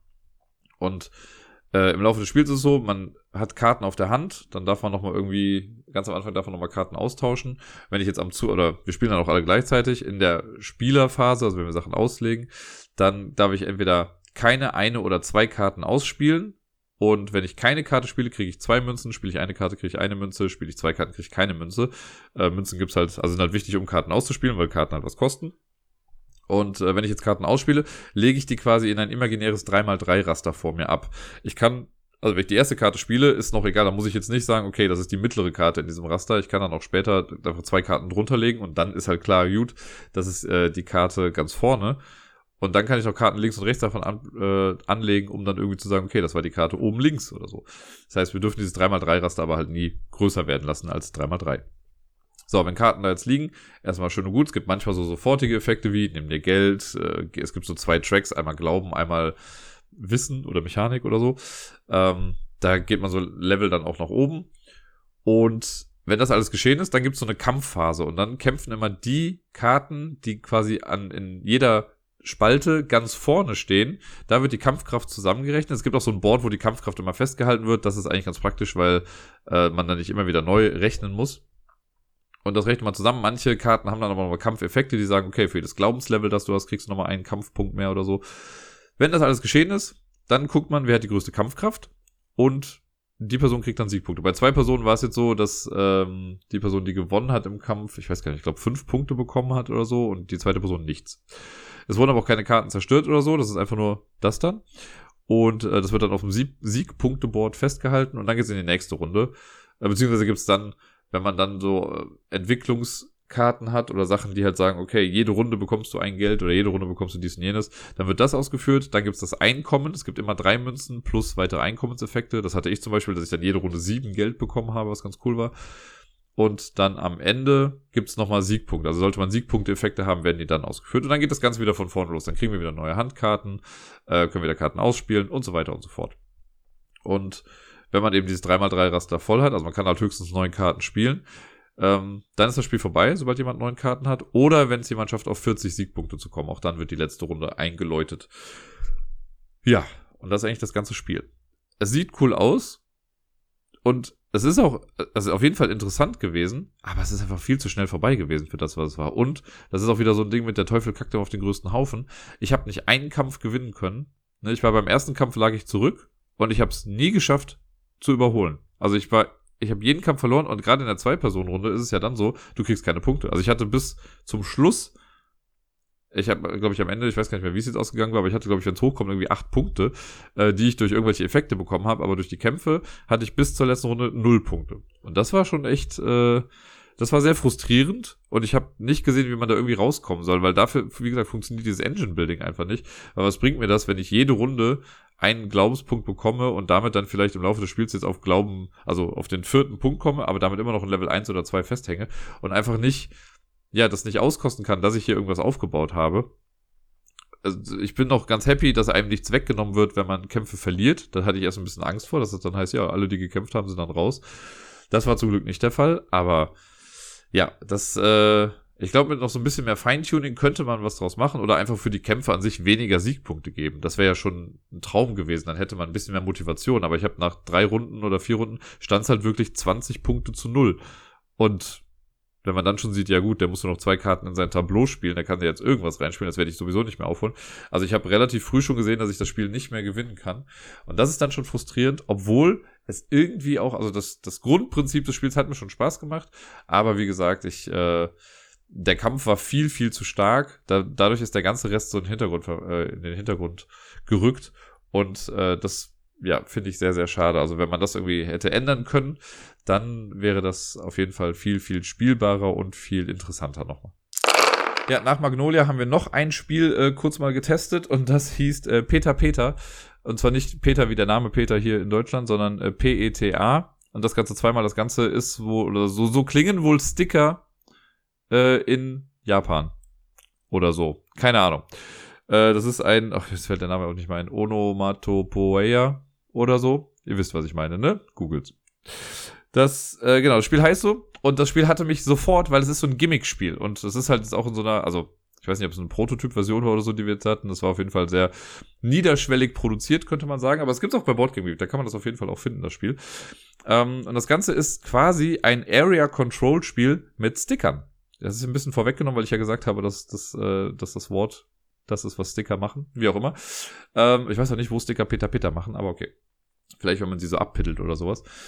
Wie dem auch sei, wir haben ein äh, Sticker Area Control Spiel. Das ist, also ich finde es einfach so ein süßes Spiel und ich hoffe sehr, dass das irgendwie doch nochmal eine größere Reichweite bekommt, weil ich glaube, zum einen ist das super einfach zu produzieren, also gerade auch kostengünstig zu produzieren. Und ich glaube einfach, es macht Spaß. Also ich, ich hatte Spaß mit der ganzen Sache. Ähm, und es sieht irgendwie nett aus. Weil das ist so, zumindest jetzt in dieser Version, die wir jetzt hatten, man kriegt so ein DIN A4-Blatt, das ist quasi schwarz mit so weißen Linien drauf. Wir hatten jetzt ein Sternbild, glaube ich, war das. Ich bin mir gar nicht mehr sicher, was wir hatten. Egal. Also es gab auf jeden Fall auch so ein Sternbild. Das sah dann halt aus wie ein Sternbild. Da sind dann, äh, für zwei Personen waren dann sieben Felder da drauf. Also ist jetzt egal, ob die mit Linien verbunden sind oder nicht oder so, sondern es geht einfach nur um die sieben Felder. Und man hat dann auf einem Board, was auch der Scoring-Track nachher ist, da hat man so ein Rondell und da kriegt jeder einen seiner, also einen Würfel in seiner Farbe dann drauf und dann legt man quasi schon los. Wir haben jetzt zu zweit gespielt, ist es so, dass jeder zwei Farben hat, aber ich gehe jetzt einfach mal auf das normale Spiel ein, wenn man mit drei Leuten spielt. Wenn ich am Zug bin, also am Anfang setzt man seinen Stein irgendwo ein äh, und dann lege ich quasi los und ich darf auf diesem Rondell ein bis zwei Schritte weitergehen. Felder, auf denen andere Steine sind, die werden dann übersprungen. Also ich kann nicht auf das gleiche Feld gehen, auf dem du jetzt schon bist. Und das Feld, auf dem ich lande, das gibt an, welche Art von Sticker ich jetzt platzieren darf. Es gibt fünf verschiedene Arten von Stickern. Es gibt in meiner eigenen Farbe, äh, gibt es große Sticker, mittlere Sticker und kleine Sticker. Und dann gibt es noch in weiß jeweils einen Balken und einen Sticker mit Loch. Das ist jetzt hier, muss man auch ehrlicherweise sagen, eher so Prototypmaterial. Das sind halt alles so äh, Office Supplies gewesen. Also kleine Sticker, die man halt irgendwie auf Dokumente oder sowas draufklebt. Oder halt diese, die Kreise mit Loch, das sind halt die Lochverstärkungen, die man halt so auf Dokumente auch kleben kann. Also das ist halt ganz lustig eigentlich. Aber naja, die Sachen äh, gibt's dann da jetzt. Und ja, wenn ich draufgehe, muss ich die halt irgendwo hinkleben. Und zwar suche ich mir dann eine von den, eins von diesen sieben Feldern aus und klebe das dann da rein. Beide Sachen. So, und dann ist die nächste Person dran, geht auch auf dem Rondell weiter, klebt die Sticker dann drauf. Wenn ich einen Sticker nicht mehr platzieren kann, weil es voll ist, darf ich nicht, weil ich darf nicht überlappen stickern, ich darf auch den Rand nicht berühren in dem Ding. Das heißt, irgendwann ist der Platz voll in diesen, äh, in diesen kleinen Feldern, auf denen ich halt eben rumstickere. Und wenn das Spiel vorbei ist, weil, also eigentlich machen wir genau das und versuchen eben ein bisschen Area Control zu betreiben. Am Ende gibt's dann für drei bestimmte Sachen Punkte. Zum einen guckt man, wer hat insgesamt die meisten großen Sticker geklebt. Diese, die sind die größten Kreise, da gibt's nicht so viele Möglichkeiten, die aufzukleben. Also auch vom, im Rondell kommen die nicht so oft vor. Der, der die meisten hat, oder die, die die meisten hat, bekommt einmalig sieben Punkte dafür. Dann guckt man, in wie vielen einzelnen ähm, ja, Bubbles oder sonst was, also Feldern, habe ich Sticker drin. Es gab jetzt sieben Stück bei uns, das heißt, wenn ich in sieben ähm, in sieben Feldern auch wirklich dann meine eigenen Stickate aus meiner Farbe. Dann gibt's davon irgendwie 15 Punkte oder so oder noch mehr. Ich weiß nicht mehr ganz genau, wie das da die Punkteverteilung war. Aber in je mehr Dinge ich war, desto mehr Punkte habe ich dann auch bekommen. Und das letzte ist dann, dann geht man jedes Feld einzeln nochmal durch und schaut, wer hat in einem Feld die meisten Sticker seiner Farbe. Das ist die Größe egal, einfach nur die Anzahl der Sticker. Und die Person, die das hat, bekommt so viele Punkte, wie weiße Sticker in dieser, in diesem Feld drin sind. Und die Punkte werden dann auch zusammengerechnet und wer dann am Ende die meisten Punkte hat, gewinnt. Also es ist super niederschwellig. Jeder versteht, wie Sticker funktionieren. Äh, es ist sehr einfaches Area Control. Ich habe es am Anfang komplizierter gedacht doch irgendwie. Ich dachte, okay, in jedem Feld guckt man irgendwie, wer hat da die meisten Sticker. Und ich dachte, okay, es geht, wird dann nach Größe geguckt, nicht nach Mehrheit. Es ist super simpel. Also es ist wirklich sehr einfach. Und das kann ja, also man kann das Spiel als Stickerheft quasi produzieren. Das ist einfach ein Heft, das wo dann in der Mitte halt ein paar Sticker sind. Wenn das dann auch nochmal Sticker sind, die man halt abmachen kann wieder, dann ist das Ganze wieder spielbar. Ich fand das super klasse. Also, das jetzt gerade in der Version, die wir jetzt gespielt haben, ist das halt super abstrakt, aber das ist auch ganz nett gemacht, weil dann unten nochmal draufsteht, wie heißt das Gemälde und wer war dran beteiligt. Und dann könnte man sich theoretisch irgendwo hinhängen, weil das halt einfach auch ein bisschen nett aussieht. Aber ich glaube, wenn man da cool designte Sticker irgendwie hinmacht, ähm, ja, die Felder auch irgendwie ansprechend gestaltet. Und das kann ja so viele thematische Sachen haben. Das könnten ja kleine, kleine Armeen sein, die gegeneinander kämpfen oder so. Oder ich habe schon gesagt, Das könnten kleine Petrischalen sein, das sind dann äh, Bakterienkulturen, die sich dann irgendwie verbreiten. Da gibt es so viele Möglichkeiten. Und ich finde das echt super, deswegen hoffe ich sehr, dass das nochmal was wird mit diesem Spiel. Äh, ich werde euch da auf jeden Fall auf dem Laufenden halten, wenn es äh, in unseren Händen dann irgendwie liegt. Aber das hat mir wirklich eine ganze Menge Spaß gemacht. Peter Peter heißt das Ganze. Äh, ja, das findet man auch bei Boardgame Geek unter dem Namen. Das hat dann zwar auch noch die, die Schriftzeichen mit dabei, aber in Klammern steht dahinter dann Peter Peter. Und dann könnt ihr euch mal angucken, wie das so aussieht und wovon der alte verwirrte Mann hier gerade so spricht. Alle Spiele, die jetzt folgen, habe ich quasi an einem Tag gespielt, bis auf das allerletzte Spiel in dieser Folge. Das äh, nehmen wir da mal raus. Aber ich war am Samstag in Rottgau auf einem Playday äh, von einer Gemeinde dort. Und ja, da haben wir ganz viel gespielt. Diesen Playday, den gibt's schon eine ganze Weile. Ist jetzt der achte halt insgesamt gewesen. Äh, vor Corona war das ein größeres Ding irgendwie und dann ist das durch Corona leider so ein bisschen, ich sag mal, zusammengebrochen. Jetzt versuchen sie es langsam wieder aufzubauen. Es gab vor ein paar Monaten schon mal einen, jetzt gibt's einen. Im November ist dann der nächste. Und äh, ich hoffe sehr, dass ich dann wieder daran teilnehmen kann, weil das hat sehr, sehr viel Spaß gemacht. Ich konnte auf jeden Fall eine ganze Menge spielen. Und äh, ja, generell gibt es, glaube ich, so viele Spieletage, die sich ja so langsam erst wieder finden müssen, weil es ja trotz allem ja auch immer noch Corona-Fälle gibt und sonst was. Da muss man halt ein bisschen aufpassen. Und jeder muss so ein bisschen für sich auch abwägen, ist das das, wo ich hingehen möchte oder nicht. Das, äh, da würde ich auch niemandem äh, übel nehmen, wenn er sagt, nee, habe ich noch keine Lust für das, das dem Braten traue ich noch nicht so ganz. Äh, wir waren jetzt damit d'accord und haben äh, ein bisschen gespielt und ein bisschen viel sogar. Ich meine, die hatten ja letzte Woche das Community-Treffen und jetzt hatten wir wieder so einen vollen Spieletag.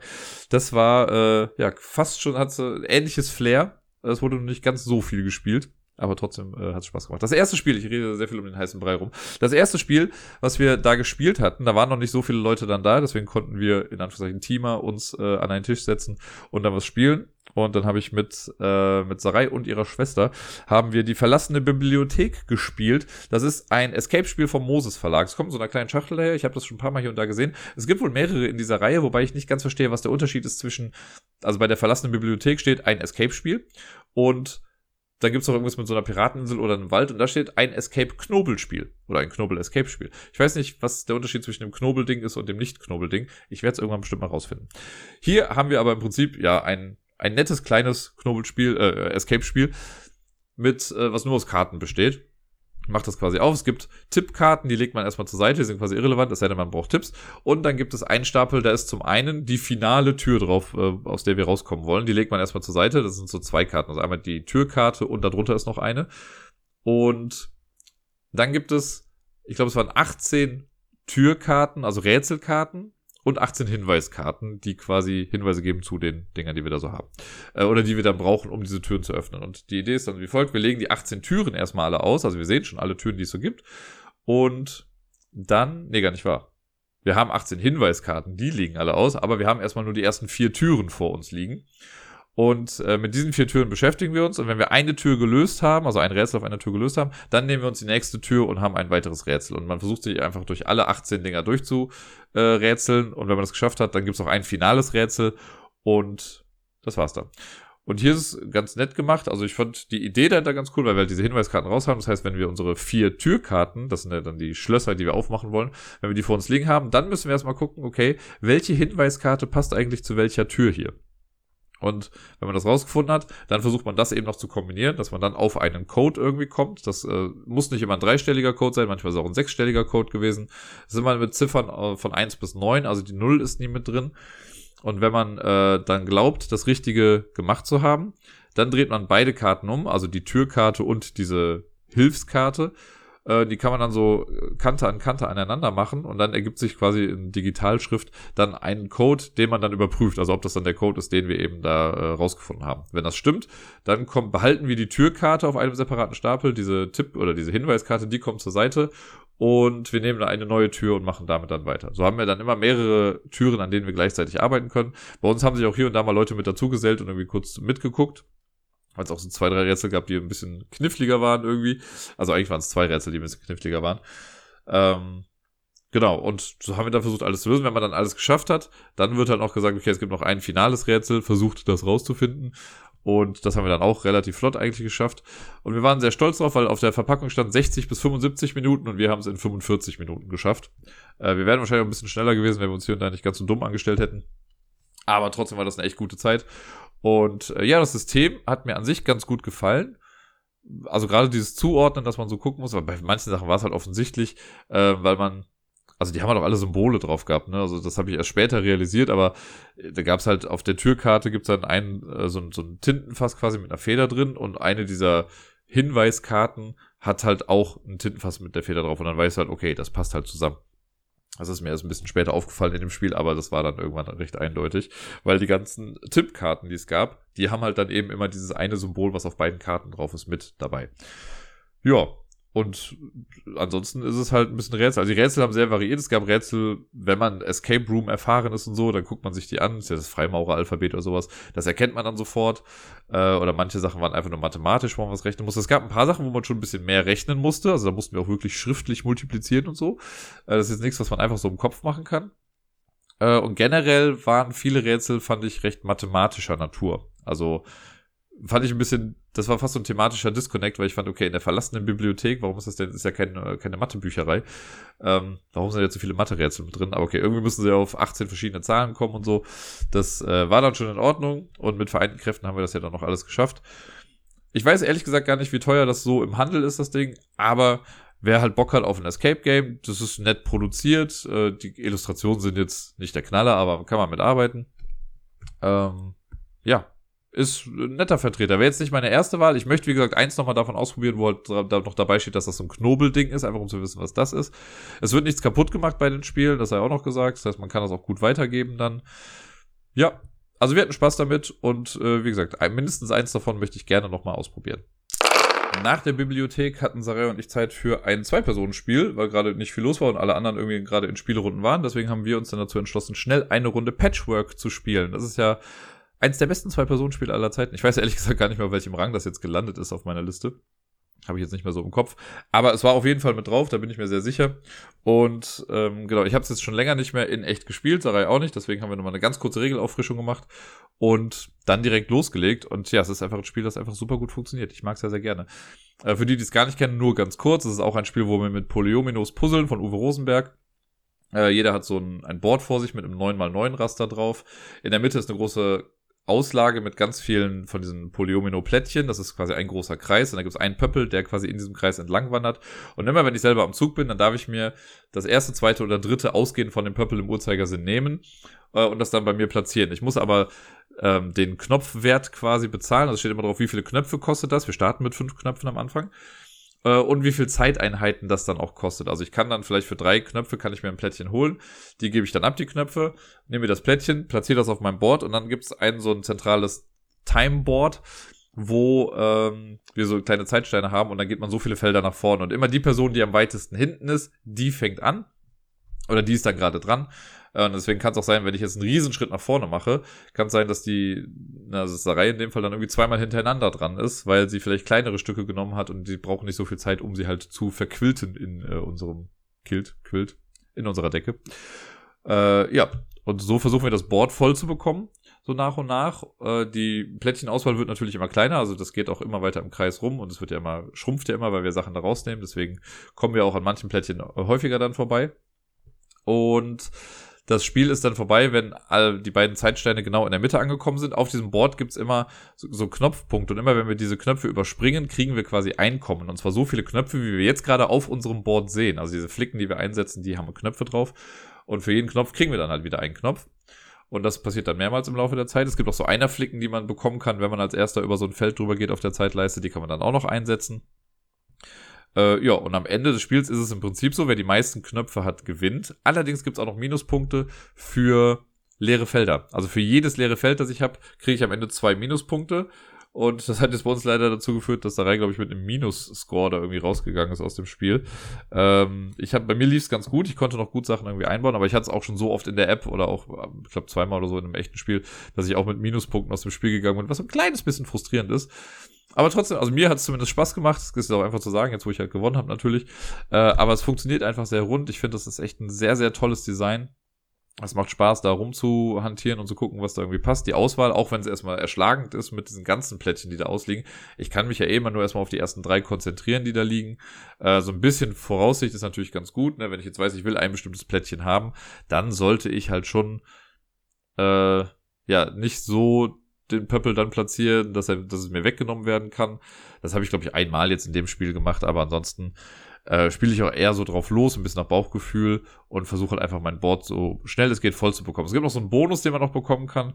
Äh, wer zuerst ein 7x7 Feld auf seinem Feld voll gebastelt hat, der bekommt dann nochmal sieben Punkte quasi auch am Ende.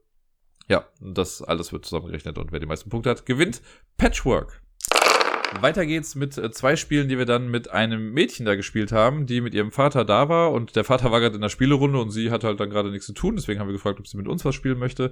Äh, und das war sehr cool, weil die war in der achten Klasse, wenn mich nicht alles täuscht, äh, aber halt mega fit, was so Spiele angeht und so. Das finde ich immer wieder faszinierend, weil ich in meinem Umfeld gerade auf der Arbeit kriege ich immer mit, wie wenig Kinder, also wie viele Kinder es gibt, die generell sehr wenig spielen und damit sogar keine Berührungspunkte haben. Deswegen finde ich es immer wieder toll, auch zu sehen, dass es noch Kinder gibt, die halt wirklich auch viel spielen. Und äh, mit ihr haben wir zwei Spiele gespielt. Das erste war Explorers. Das ist dieses äh, ja, Flip and Ride von Phil Walker Harding. Dieses, was damit wirbt, dass es irgendwie über, keine Ahnung, über 1000, über eine Million, was weiß ich, Möglichkeiten gibt, das alles zu kombinieren. Da hat man so einen Rahmen und da legt man dann Plättchen rein, die so eine Landschaft bilden. Jeder hat die gleiche Ausgangslandschaft. Äh, und jede Runde äh, wird ein so eine, also die Person, die dran ist, quasi dreht ein Plättchen um. Auf dem Plättchen sind zwei Landschaftsarten drauf. Es gibt vier Stück insgesamt auf dem Board, wo wir dann drauf schreiben. Und äh, ich entscheide mich für eine Landschaft, die zu mir zeigt. Da darf ich dann drei Kreuze drauf machen. Also ich sage zum Beispiel, Wasser zeigt zu mir, also darf ich auf Wasser drei Kreuze machen. Und Wiese zeigt vielleicht zu euch dann, also zeigt dann in die Mitte. Und das heißt, die anderen, alle anderen dürfen dann auf Wiese drei Kreuze machen. Sie dürften auch auf Wasser Kreuze machen, aber dann nur zwei. Und man versucht einfach bestimmte Sachen anzukreuzen. Man muss immer angrenzend Kreuze setzen auf dieser Landschaft. Und ähm, dann gibt's halt in der Basisvariante, versucht man jede Runde Nahrung zu sammeln, also Nahrung anzukreuzen und Diamanten zu sammeln und Tempelschlüssel zu bekommen und Tempel dann aufzuschließen damit. Das ist ein sehr cooles Roll-and-Ride. Also ich fand ja, also diese Werbung dafür, man wird sowieso nie alle Kombinationen irgendwie durchspielen. Es hat aber einen hohen, hohen Faktor des Wiederspielwertes, da man also nicht nur die Landschaften immer wieder neu anordnen kann, da gibt's halt echt viele von. Das heißt, dadurch wird's immer so ein kleines bisschen anders, wobei ich das noch als minimalsten Pluspunkt fast sehen würde. Was viel interessanter ist, auf der Rückseite von diesem Plättchen sind komplett immer äh, noch Wertungskategorien. Das heißt, man kann, wenn man sich ein bisschen sicherer fühlt, kann man halt auch sagen, gut, ich drehe jetzt nochmal drei von diesen Plättchen um äh, zu Spielbeginn. Und dann gibt's nochmal extra Punkte für bestimmte Sachen. Und dadurch wird das Spiel dann nochmal interessant. Dann kann sowas sein wie, okay, für jede Zeile oder wenn du es schaffst, eine Zeile vollständig mit Kreuzen zu machen, dann kriegst du irgendwie nochmal so und so viele Punkte. Oder wenn du alle Äpfel angekreuzt hast, kriegst du was. Oder wenn du am Ende die meisten Tempel aufgeschlossen hast. Also all so Sachen geben dann nochmal Bonuspunkte und dadurch kommt halt, glaube ich, der hohe Wiederspielwert, dass man mit diesen Missionen dann irgendwie spielen kann. Das äh, lief auf jeden Fall sehr gut für mich. Ich konnte es für mich entscheiden. Ich glaube, also ich habe im Spiel habe ich nicht damit gerechnet, ehrlich gesagt. Erst als ich gemerkt habe, okay, ich habe den dritten Tempel als erstes aufgeschlossen, da dachte ich mir so, okay, jetzt habe ich glaube ich eine gute Chance, weil so ein Tempel gibt einem schon mal direkt zwölf Punkte. Ähm, und sonst generell mit dem Essen habe ich immer ganz gut hantieren können. Es hat auf jeden Fall Spaß gemacht. Also ich hätte ehrlich gesagt nicht gedacht, als ich das Spiel damals geholt habe, dass es mir dann so gefällt. Also dass das so, ein, so eine Langlebigkeit hat. Ne? Ich dachte so, ja gut, es ist halt eins dieser Flip and Rides. Aber ich glaube auch die Tatsache, dass es so gut produziert ist, ne, weil das halt komplett, also alles in dem Spiel ist quasi abwaschbar. Die Stifte sind halt auch, wobei, die Stifte waren so ein bisschen das Problem, aber wir haben auch irgendwie Stifte vermischt. Keine Ahnung, wo jetzt die Originalstifte eigentlich hingekommen sind. Äh, aber wir haben es dann mit den Hashi-Stiften gemacht, die ich auch dabei hatte. Äh, und das war halt echt ganz gut. Aber das ganze Material ist echt super. Du kannst es halt immer abwischen. Es ist jetzt nicht so, dass man einfach nur einen Block bekommt und da was macht. Das hätten sie auch machen können. Das wäre auch, hätte auch geklappt, sehr wahrscheinlich. Aber so ist es schon echt cool, hochwertig produziert und es macht einfach Spaß, dieses Flip and Ride zu spielen. Also ich bin mal sehr gespannt. Wir haben jetzt in der letzten Zeit, wenn wir es gespielt haben, halt ohne diese Aufträge gespielt, aber ich hoffe, dass das dann äh, irgendwann demnächst nochmal mit zum Einsatz kommt. Beim nächsten Spiel, was wir dann auch mit dem Mädel gespielt haben, da war ich sehr, sehr glücklich, denn äh, irgendjemand hat zu diesem Spieletreff Déjà-vu mitgebracht, beziehungsweise war das, glaube ich, in diesem Fundus dieser Gemeinde generell mit dabei. Und Déjà-vu ist ja ein Spiel, was ich total liebe, auch wenn ich hart verkackt habe dieses Mal und einfach so vernichtet wurde, oder ich habe mich selber vernichtet, sagen wir mal so. Aber ich liebe Déjà-vu. Ich habe das damals, als ich in der Grundschule noch gearbeitet habe, da habe ich das oft mit den Kindern gespielt, weil es so, also es ist so ein simples Spiel, aber irgendwie cool, finde ich. Die Idee bei Déjà-vu ist wie folgt. Das ist so ein Reaktionsspiel, könnte man sagen, aber halt auch ein Merkspiel. Wir haben, äh, ich weiß nicht, wie viele es sind. Ich sage jetzt mal 36 Plättchen ausliegen, auf denen bestimmte Sachen drauf sind. Ne? Das ist eine Rose, eine Geige, eine Pizza, äh, Rollschuhe, was weiß ich, ein Hammer, eine Schaufel und sonst irgendwas. Und also ganz viele verschiedene Dinge. Es gibt aber meistens zwei Dinge, die sich irgendwie so ein bisschen ähnlich sehen oder sogar drei Sachen. Also es gibt zum Beispiel auch einen Sonnenhut und es gibt eine Briefmarke mit diesem Sonnenhut drauf. Oder es gibt äh, eben Hammer, Schaufel und ein drittes Werkzeug, das mir gerade nicht einfallen möchte. Oh Gott, was war das denn noch? Ist auch egal. Es gibt auf jeden Fall Werkzeuge. Ähm, Es nervt mich gerade, dass ich nicht rausfinde, was das letzte war. Hammer? Schaufel? Ist auch egal. Die sehen sich auf jeden Fall auch ein bisschen ähnlich und davon gibt es halt mehrere. Und dann gibt es einen Kartenstapel. Der wird am Anfang gemischt. Das sind relativ große Karten, so Tarot-Size-Karten. Die werden gemischt. Drei Karten kommen ungesehen raus. Der Stapel wird in die Mitte gelegt und dann deckt man im Prinzip einfach immer Reihe um eine Karte auf. Das Ding ist, in diesem Kartenstapel, der ist so konzipiert, dass jedes Symbol, was ausliegt, genau zweimal vorkommt. Also, ne, egal wie oft die Karte aufdeckt oder was ich mache, jedes Symbol kommt zweimal vor. Manchmal sind Symbole einzeln auf einer Karte drauf, manchmal sind sie mit einem anderen oder mit drei Symbolen drauf, aber jedes Symbol kommt insgesamt zweimal vor. Das Spiel heißt Déjà-vu. Déjà-vu heißt ja, hm, habe ich schon mal gesehen im Prinzip. Und wenn wir eine Karte aufdecken, bei der ersten Karte ist man relativ sicher, dass nicht großartig was passiert. Aber man muss sich halt merken, was man schon gesehen hat. Denn sobald eine Karte aufgedeckt wird und auf der neu aufgedeckten Karte ist etwas drauf, von dem man denkt, das war doch eben schon mal auf einer Karte, dann greift man sich das schnell. Und dann legt man das erstmal vor sich ab. Bis dahin ist auch erstmal alles okay. Dann spielt man weiter. Und, ne, also gerade in den ersten paar Karten passiert vielleicht noch nicht so viel, aber so gegen Ende eines Stapels ist die Wahrscheinlichkeit der Höhe, dass dann die Sachen schon mal irgendwie da waren. Es kann allerdings auch sein, und das ist mir halt auch zweimal passiert, dass man äh, erstmal Sachen sammelt und dann wird eine Karte aufgedeckt und auf der Karte ist dann auf einmal was drauf, was ich schon vor mir liegen habe. Und das kann ja nicht sein, weil jedes Objekt ja nur zweimal vorkommt. Wenn ich also was vor mir liegen habe, was jetzt erst aufgedeckt wird, habe ich vorher was Falsches gegriffen. Und dann kommen alle Sachen, die man hat, kommen dann raus und man ist komplett für diese Runde gesperrt und darf nicht mehr mitspielen, kriegt null Punkte dann dafür, was ziemlich brutal ist. Die anderen machen dann noch weiter und das macht man so lange, bis der ganze Kartenstapel dann einmal durch ist. Wenn das dann geschehen ist, dann werden noch die drei Karten dazugeholt, die man am Anfang rausgenommen hat. Und die werden auch noch aufgedeckt, um zu gucken, ob vielleicht nicht doch noch ein Fehler geschehen ist. Weil ein paar Objekte konnten ja gar nicht zweimal rauskommen, weil ja eben die Karten draußen waren davon. Das heißt, die überprüft man auch nochmal. Und wenn man da noch nachträglich irgendwie einen Fehler gemacht hat, wird man auch komplett aus der Wertung ausgeschlossen. Also es ist ziemlich brutal. Und dann eine Runde davon zu spielen, ist jetzt gar nicht mal so das große Ding. Gut, ich habe in der ersten Runde auch einen Fehler gemacht, aber an sich geht das noch. Das Ding ist aber, wir spielen drei Runden hintereinander. Das heißt, alles wird wieder von vorne aufgebaut, die Karten werden wieder neu gemischt, man legt den Stapel rein und fängt wieder von vorne an. Und ab da wird es halt ein bisschen kritisch, weil man sich dann nicht mehr sicher ist, Moment, habe ich das jetzt diese Runde gesehen oder war das die Runde davor? Und das macht sehr, sehr interessant und spannend, wie ich finde. Äh, und man spielt halt nicht nur zwei Runden, sondern drei Runden. Also spätestens bei der dritten Runde ist, mega ist man mega verwirrt. Ich habe es auch nur geschafft, in einer Runde Punkte zu bekommen. Ähm, und irgendwie waren die Punkte immer relativ gleich verteilt. Das fand ich auch lustig. Also in der ersten Runde, gut, da hatte ich jetzt null Punkte, aber die anderen beiden hatten jeweils elf Punkte. In der zweiten Runde hatten wir, glaube ich, alle sieben Punkte. In der dritten Runde habe ich halt wieder verkackt, war wieder komplett raus. Äh, und die anderen hatten auch auf jeden Fall die gleiche Anzahl an Punkten. Ich weiß jetzt gar nicht mehr, wie viele es waren. Ich glaube auch nochmal elf oder so. Aber das war äh, irgendwie sehr unterhaltsam. Ich fand's cool, auch wenn ich vernichtet wurde oder mich selbst halt ins Ausgeschossen habe darin. Aber Déjà-vu ist so ein Spiel, was man halt super schnell erklären kann.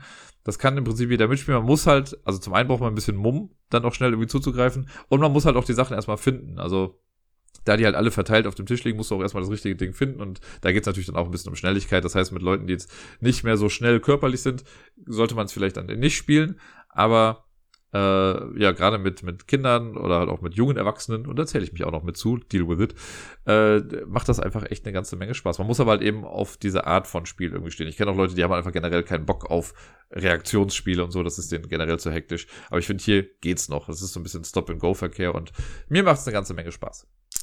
Okay, eventuell habe ich kurz gelogen. Wir haben nicht zwei Spiele mit dem Mädel gespielt, sondern drei. Nämlich Team 3 haben wir auch noch gespielt. Und dieses Mal quasi, in Anführungszeichen, nach Regeln. Das war sehr lustig. Also wir haben es auch komplett geschafft. Äh, in den Regeln ist es nämlich so, und normalerweise spiele ich nie, was das angeht, nach Regeln, weil ähm, man spielt einfach Team 3. Also man spielt das einfach ein paar Mal und hat dann Spaß an der ganzen Geschichte. Aber es gibt wirklich auch eine Sieg- und Niederlagenbedingung. Und das haben wir dieses Mal gemacht, obwohl wir anfangs gesagt hatten, ja, wir spielen mal drauf los.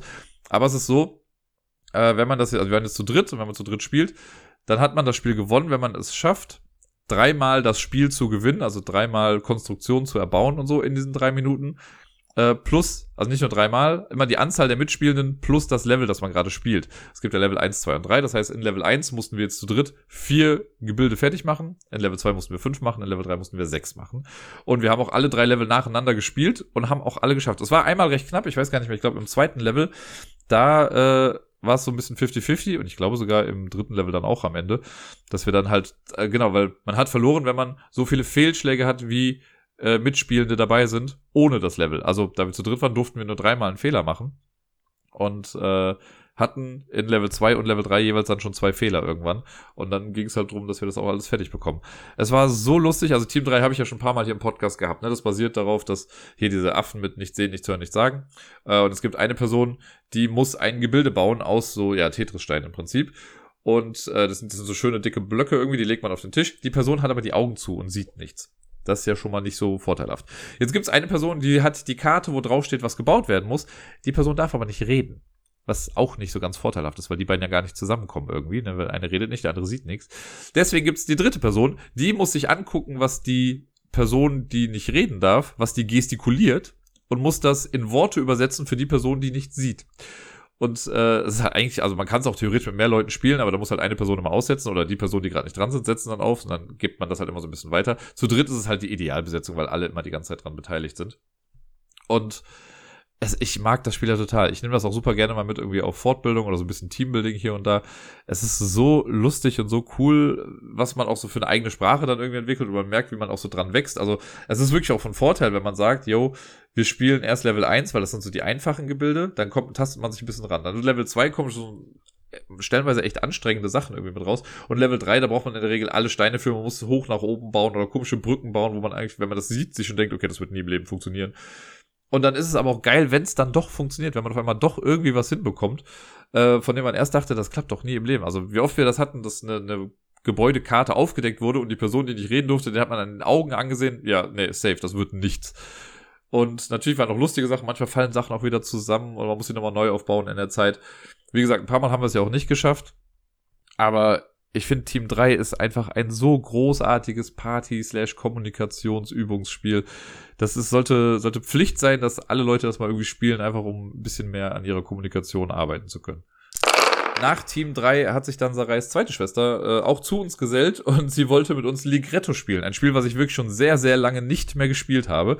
Und wir haben dann insgesamt drei Partien gespielt. Es gab eine ganze Menge netten Trash-Talk noch davor und ich habe dann einfach mal so getan, als wüsste ich total, was ich da tue. Ich gesagt, ich bin äh, Weltmeister im Ligretto-Spielen gewesen. Äh, was soll ich sagen? Ich habe dreimal gewonnen.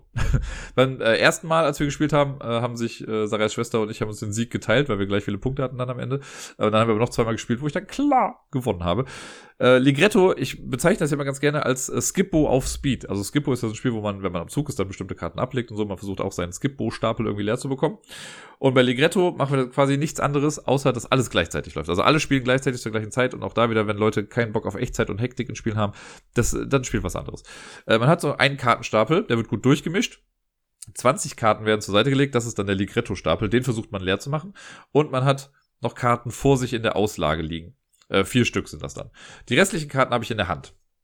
So, und dann gibt irgendjemand ein Startsignal und dann geht's los. Äh, man kann Karten, die ich in meiner Auslage habe von den vier Karten, die kann ich quasi immer sofort spielen, wenn es geht. Und man, es gibt vier verschiedene Farben. Und sobald, äh, man muss halt aufsteigende Kartenstapel in der Mitte machen. Wenn also jemand eine 1 in die Mitte legt und ich habe eine 2 vor mir liegen in der Farbe, kann ich die 2 direkt drauflegen. Das Problem wird halt, wenn andere auch eine 2 in dieser Farbe da liegen haben, dann muss man halt schneller sein als die. Und äh, wenn man eine Karte aus der Auslage nimmt, ich, ich rede über das Spiel und werde automatisch direkt schon wieder schneller, weil ich das Gefühl dieser Hektik schon wieder in mir spüre. Äh, wenn ich eine Karte aus meiner Auslage rausnehme von diesen vier Karten, dann kann ich von meinem Ligretto-Stapel das direkt wieder nachfüllen und lege eine andere Karte da hin. Und wir wissen ja, wir wollen ja diese Karten loswerden, weil äh, mein Ligretto-Stapel soll ja leer werden. Ne, wenn der weg ist, habe ich es halt geschafft. Ich glaube, die Karten, die vor mir ausliegen in der Auslage, die müssen auch noch weg. Und Wobei, ich glaube nicht, nur wenn der Stapel leer ist. Wie dem auch sei. Äh, ich habe schon wieder fast vergessen. Dann gibt's ja noch den Hilfsstapel, es kann natürlich auch sein, ja gut, wir haben jetzt alle nur Neuner und Zehner irgendwie vor uns liegen und niemand hat eine Eins irgendwie gespielt. Dann kommen wir nicht weit irgendwie. Deswegen hat jeder noch seine Karten in der Hand und da ist es so, das ist ein bisschen umständlich und da machen safe Menschen auch Fehler. Also ich nehme mich da nicht aus. Ich habe bestimmt auch hier und da mal falsch gezählt, aber im Endeffekt ist es irgendwie egal. Ähm, man hat den umgedreht in der Hand und man darf immer nur jede dritte Karte angucken. Das heißt, ich lege zwei Karten runter, mache eins, zwei, nimm die dritte Karte, guck sie mir an. Wenn ich sie spielen kann, spiele ich sie. Wenn nicht, lege ich sie verdeckt wieder drauf und zähle wieder. Eins, zwei und die dritte Karte gucke ich mir an. Und das mache ich halt so lange, bis ich eine Karte finde, mit der ich spielen kann. Und wenn ich mit dem Stapel durch bin, dann fange ich halt wieder von vorne an und mache das Ganze so lange, bis es irgendwie weitergeht.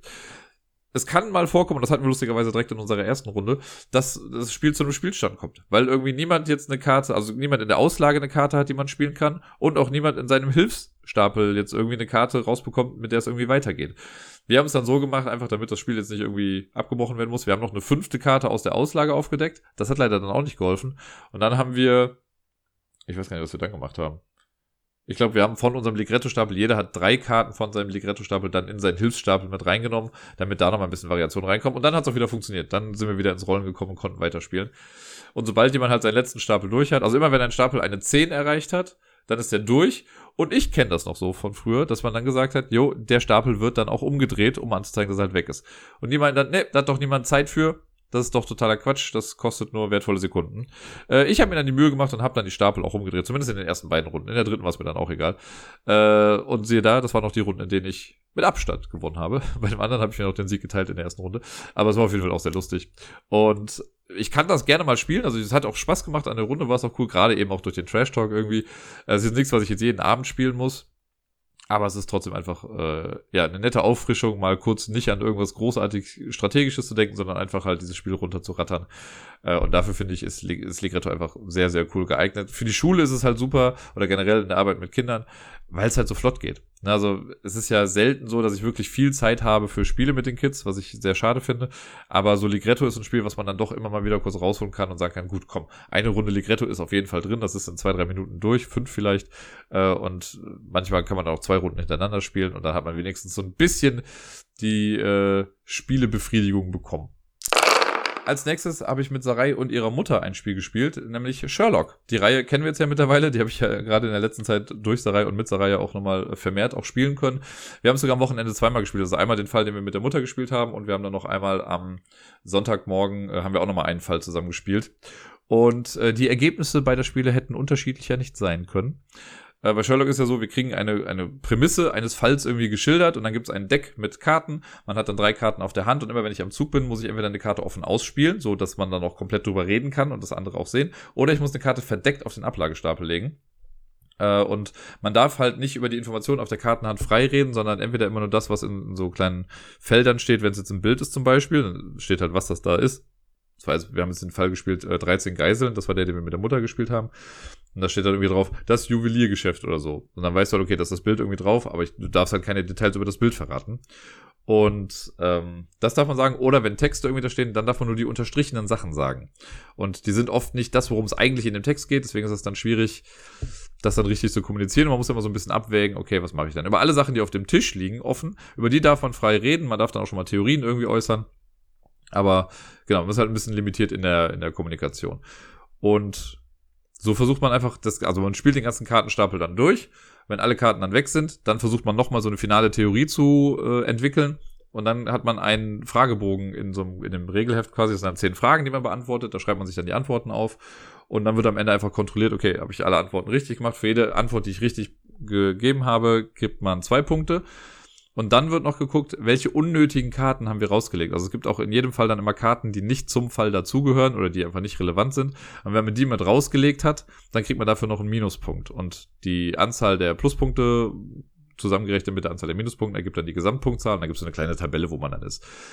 Wir waren bei dem Fall, den wir mit der Mutter gespielt haben, bei 13 Geiseln, waren wir, ich will jetzt nicht per se sagen schlecht, aber weit entfernt von gut war es auf jeden Fall. Äh, wir haben nämlich mit genau zwei Punkten aufgehört. Wir hatten kaum Fragen richtig. Vielleicht drei oder vier Fragen, wenn es hochkommt. Und wir hatten halt auch gut Karten falsch draußen liegen, so dass wir im Endeffekt auf zwei Punkte gekommen sind. Das war, das war traurig. Wir haben einfach die falsche Theorie aufgestellt. Wir haben auch vielleicht ein bisschen voreilig Schlüsse gezogen und hätten vielleicht nochmal hier und da über mehr Sachen sprechen müssen. Ähm, das war schade. Sehr, sehr schade sogar. Äh, trotzdem hat es irgendwie auch Spaß gemacht. Aber ja, das war. Also, ich habe ja, ich weiß gar nicht, ob ich das jetzt, ob das bei dem Fall war. Nee, das war letztens mal was anderes, aber ich fand auch da, ein paar Sachen werden dann wirklich so in einem Nebensatz erwähnt und die sind dann halt super wichtig für den Fall. Natürlich ist das auch gut, weil da muss man halt mehr aufpassen, aber da hätte ich mir fast gewünscht, dass dann irgendwie vielleicht noch ein Hinweis mehr dazu gekommen wäre.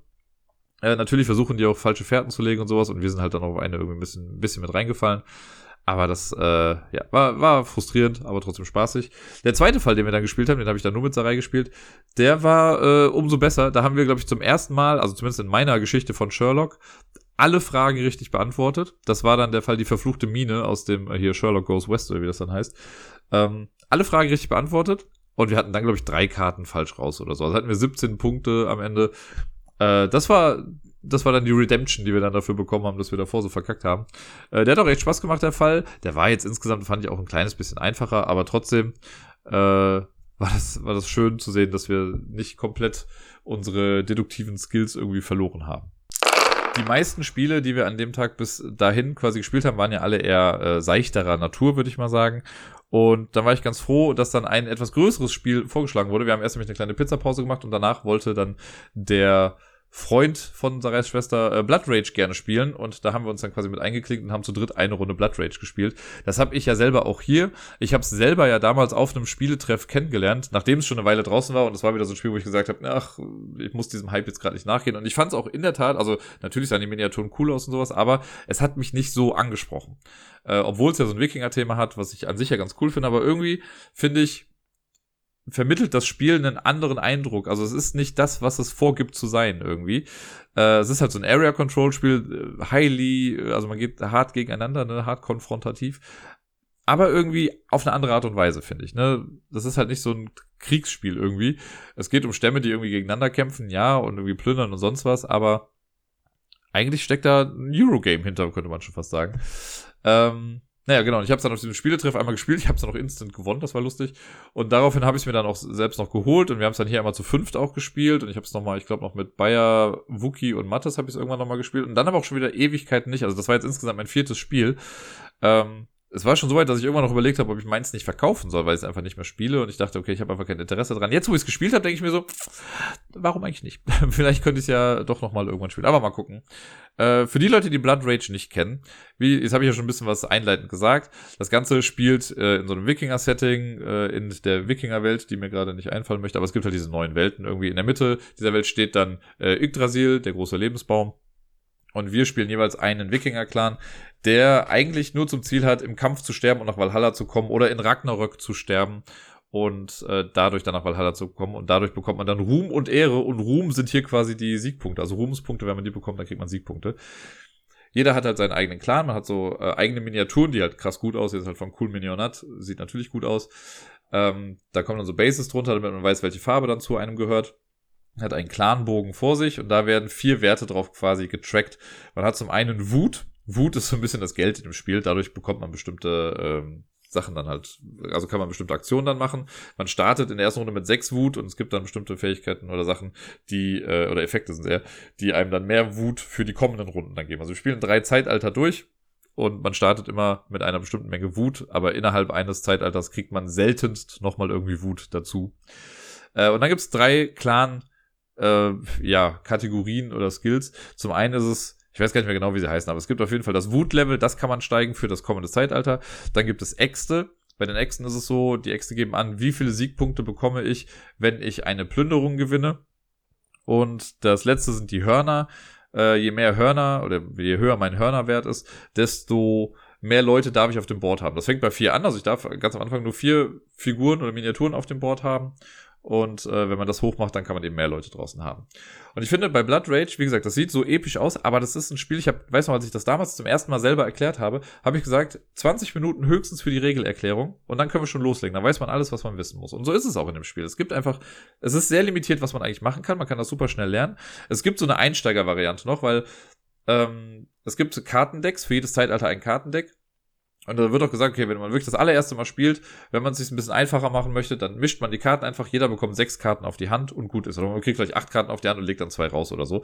Was man eigentlich macht, ist, man draftet. Ne, das heißt, die Karten werden äh, verteilt, jeder bekommt acht Karten, ich suche mir eine Karte raus, gebe meine Karten nach links weiter, bekomme von rechts die sieben Karten jetzt, suche mir daraus wieder eine Karte aus und so weiter und so fort. Das macht man so lange, bis jeder oder jede sechs Karten auf der Hand hat. Und dann geht das Spiel eigentlich los. Also so hat man halt bei dem Draft noch ein bisschen Kontrolle darüber, was man dann wirklich auch bekommt. Aber theoretisch könnte man es halt auch für Neulinge dann so machen, dass man die Karten einfach verteilt und dann guckt man einfach mal, was so passiert. Weil alle Karten im Prinzip ja schon irgendwie auch hilfreich sind. So, und dann geht das Spiel los. Am Anfang ist halt noch nichts los auf dem Board. Es liegen nur in allen Gebieten äh, liegen so kleine viereckige Plättchen drauf, die werden dann aufgedeckt und die geben an, was man bekommt, also welchen Clan-Skill oder welchen Clan-Wert ich erhöhen kann, wenn ich dort plündere und gewinne. Und in der Mitte in Yggdrasil ist immer das gleiche Ding. Da, wenn man Yggdrasil plündert und gewinnt, dann darf man jeden seiner Clanwerte um eins nach oben machen. Ansonsten sei noch gesagt, dass äh, je nach Anzahl der Mitspielenden bestimmte Bereiche schon von Ragnarok äh, betroffen waren und untergegangen sind. In einem Vier-Personen-Spiel ist ein Gebiet schon mal direkt weg. Nur wenn man zu fünft spielt, sind alle Gebiete offen am Anfang. Äh, und jede Runde kommt ein Gebiet noch dazu. Also das Spielfeld wird so ein kleines bisschen enger, je länger das Spiel dann geht. Und am Ende des dritten Zeitalters geht sowieso alles die Bäche runter. Ähm, genau, wenn man jetzt am Zug ist, dann darf man folgendes tun. Also wir haben verschiedene Miniaturen. Wir haben Krieger, davon haben wir acht Stück. Da gibt's vier mit Axt und vier mit Bogen, das macht aber spielerisch eigentlich keinen Unterschied. Äh, dann gibt's einen Anführer, der trägt so ein großes Clan-Banner irgendwie dann, so einen großen Stab, um den besser zu erkennen. Und jeder hat noch ein Schiff in seiner Spielerfarbe. Die Schiffe platziert man später auf so Fjorde zwischen zwei Gebieten. Die geben dann für beide Gebiete, an die sie angrenzen, dann die Kampfkraft noch mit dazu. Und äh, genau, jetzt greife ich ein bisschen vorweg. Aber die Sachen, die wir machen können, ich versuche sie mal alle zusammenzubekommen. Ich glaube, meines sind fünf Aktionen, die man machen kann. Wir können invadieren, können eine Invasion starten. Das bedeutet einfach nur, ich darf eine Figur aus meinem Vorrat aufs Feld bringen, und zwar auf eine der äußeren Sachen. In der Mitte ist ja Yggdrasil und rundherum sind diese anderen Felder, über die wir dann kämpfen. Und man darf nur über die äußeren Felder quasi reinkommen. Da gibt's dann auch festgelegte Felder, das sind dann Dörfer, in dem Fall heißen ja, glaube ich. Und in jedes Dorf darf immer nur ein äh, Typ irgendwie rein. Also für äh, eine Aktion ist invadieren. Ich nehme eine Figur aus meinem Vorrat und packe sie aufs Feld und bezahle die Wutkosten für diese Figur. Das, also Krieger haben zum Beispiel einen Wutwert von 1 am Anfang. Wenn ich sie reinbringen möchte, kostet das also eine Wut. Mein Anführer kostet drei Wut, bringt aber noch drei Stärke dann später. Äh, beziehungsweise den Anführer, hat auch die Sonderfähigkeit, dass man ihn umsonst reinbringen kann. Aber ja, das, was da dran steht, quasi den Wert muss man bezahlen, um die Figur aufs Feld zu bringen. Das ist das Erste, was man machen kann. Einfach eine Figur reinbringen. Dann kann ich marschieren. Das kostet immer nur genau eine Wut. Und wenn ich marschiere, darf ich aus einem Gebiet alle möglichen Figuren nehmen und in irgendein anderes Gebiet packen. Das muss nicht angrenzend sein. Ich kann auch komplett auf die andere Seite dieser Insel da irgendwie gehen. Äh, aber alle aus einem Gebiet in ein Gebiet. Ich kann es nicht aus mehreren Gebieten Leute zusammenziehen oder so, sondern müssen aus einem in eins reingehen. Das ist das Marschieren. Das dritte, was man machen kann, jetzt wird schon so kritisch bei mir hier, äh, ich kann Sachen äh, aufrüsten, mir fehlt gleich safe eine Aktion. Egal. Ich kann aufrüsten. Ich habe ja Karten auf der Hand. Ach, ich weiß wieder. Äh, ich habe Karten auf der Hand und da gibt's äh, schwarze Karten, die meinen Clan quasi besser machen. Da kann ich entweder meine Krieger aufwerten oder meinen Anführer aufwerten. Ich kann mein Schiff aufwerten. Oder es gibt auch drei Felder für Clan. Aufwertungskarten, die halt generell für den Clan dann gelten. Ich habe das ganze Spiel gespielt ohne irgendeine Clan-Aufwertung. Äh, ich hatte mal, ich habe meinen Krieger aufgewertet und ich hatte zwei Monster. Genau, es gibt auch, es gibt auch zwei Monsterfelder. Also das ist auch ganz cool. Diese Monster sind stellenweise halt so riesige Viecher mit einer großen Base dann drunter. Und wenn die mit drauf sind, das sieht einfach saugeil aus. Also das Spiel macht schon echt was her. Ähm, das waren jetzt auch noch unbemalte Sachen. Wenn die bemalt sind, ist es noch tausendmal geiler. Aber so ist schon auch echt ganz cool. Äh, das heißt, ich kann eine Aufwertung spielen und es ist auch so, wenn ich eine Aufwertung spiele, ich bezahle auch den Wutwert, der auf der Karte draufsteht, spiele, legt dann die Karte aus und man darf immer die Figur, die man jetzt gerade aufgewertet hat oder besser gemacht hat, mit der darf ich auch sofort kostenlos invadieren. Das heißt, wenn ich jetzt die Seeschlange, die hatte ich jetzt in der ersten Runde, wenn ich die ausspiele, darf ich mit der auch sofort aufs Feld gehen. Und dann ist sie halt schon mal da. Mega cool. Äh, dann gibt es Aufgaben. Es gibt grüne Aufgabenkarten, die man auf der Hand hat. Ähm, die dann sowas sagen wie, hab am Ende des Zeitalters äh, die größte Stärke in einem Gebiet in den blauen Regionen oder sowas. Äh, die legt man einfach verdeckt auf seinen Clanbogen drauf und äh, am Ende gibt's halt eben die Phase, wo die aufgedeckt werden und man guckt, ob man das erfüllt. Dadurch bekommt man dann auch Ruhmpunkte und darf meistens auch einen seiner Clanwerte irgendwie nach oben pushen. Und die letzte Aktion, die es gibt, ist Plündern. Das ist quasi der Kampf, aber auch nicht so wirklich. Ähm, da sucht du, also wenn ich jetzt in einer Region irgendwie bin und ich denke mir, ja, ich habe da eine gute Stärke, dann kann ich da zur Plünderung ausrufen und dann dürfen Reihe um alle immer eine Figur noch mit da reinsetzen, wenn noch Platz ist. Das sind ja nur begrenzte Anzahlen an Dörfern.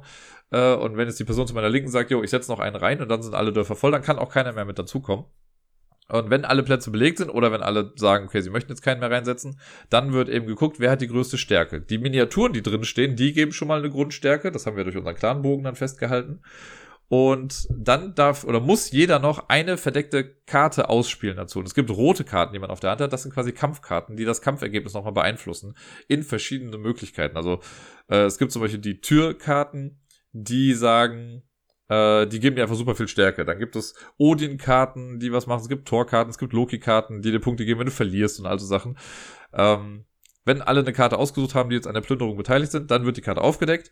Man vergleicht die Gesamtstärke. Da gibt es halt, wie gesagt, noch auch Effekte, die irgendwie in Kraft treten können.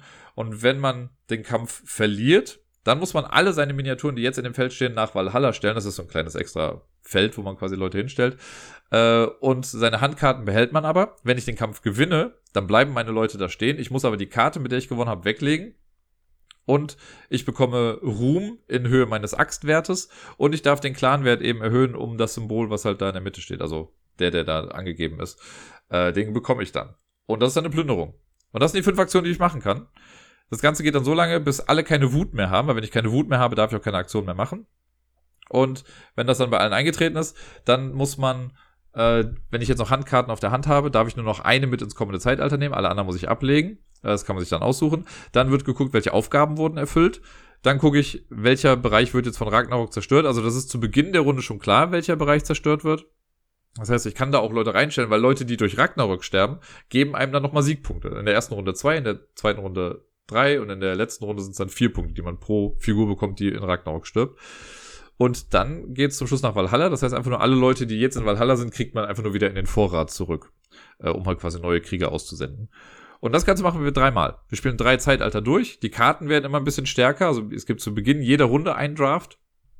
Und äh, ja, dann ist man quasi schon fast durch mit dem Spiel. Also es geht wirklich schnell. Das hätte ich anfangs nie gedacht. Ich dachte mal, das wäre ein episches 2-3 Stunden Spiel oder sonst irgendwas. Nee, man kann Blood Rage locker in einer Stunde spielen, manchmal vielleicht auch ein bisschen weniger, kommt ein bisschen auf die Anzahl der Mitspielenden an. Ich könnte mir vorstellen, fast zu zweit schafft man es vielleicht auch in einer halben Stunde. Ähm, ja, es ist schon echt ganz cool. Es macht schon Spaß. Also ich habe ja selber noch die, äh, die Erweiterung für fünf Personen, äh, mit der man halt dann das ganze Spiel spielen kann. Also mit, dass das ganze Feld dann am Anfang frei ist. Es gibt ja auch noch echt viele andere Erweiterungen, mit denen habe ich alle nie gespielt. Ich finde das Basisspiel an sich ist schon echt ganz cool. Ähm, hat mir jetzt auf jeden Fall nochmal Bock gemacht, das nochmal irgendwann auszupacken. Ich spiele es super gerne immer mit. Ich weiß noch nicht ganz genau. Wie gesagt, ich habe es jetzt hier seit boah, bestimmt fünf Jahren oder so, stand es jetzt ungenutzt im Regal rum. Äh, vielleicht werde ich mich irgendwann mal davon trennen. Ich bin noch sehr zwiegespalten. Ich habe jetzt auf jeden Fall mehr Bock bekommen durch die Runde, die wir jetzt gespielt haben, auch wenn ich nicht gewonnen habe. Sarai hat uns hart abgezogen. Die hat äh, nämlich gerade in der ersten Runde hat sie gefühlt alle Kämpfe verloren, hatte aber halt immer so Loki-Karten, die gesagt haben, ja, wenn du verlierst, kriegst du so und so viele Punkte. Und dann, keine Ahnung, immer wenn Sachen von ihr kaputt gegangen sind, hat sie halt auch Punkte bekommen. Äh, und es sah irgendwie, vor der Schlusswertung hatte sie, glaube ich, schon irgendwie an die 70 Punkte und wir dümpelten noch bei 20, 30 Punkten rum. Es ist dann so ausgegangen, dass sie, glaube ich, irgendwie 114 Punkte hatte oder 119. Äh, und wir waren dann knapp unter 100. Also war nicht mehr ganz so deutlich, aber immer noch deutlich. Das letzte Spiel am Abend war Villainous. Das haben wir dann noch zu viert gespielt.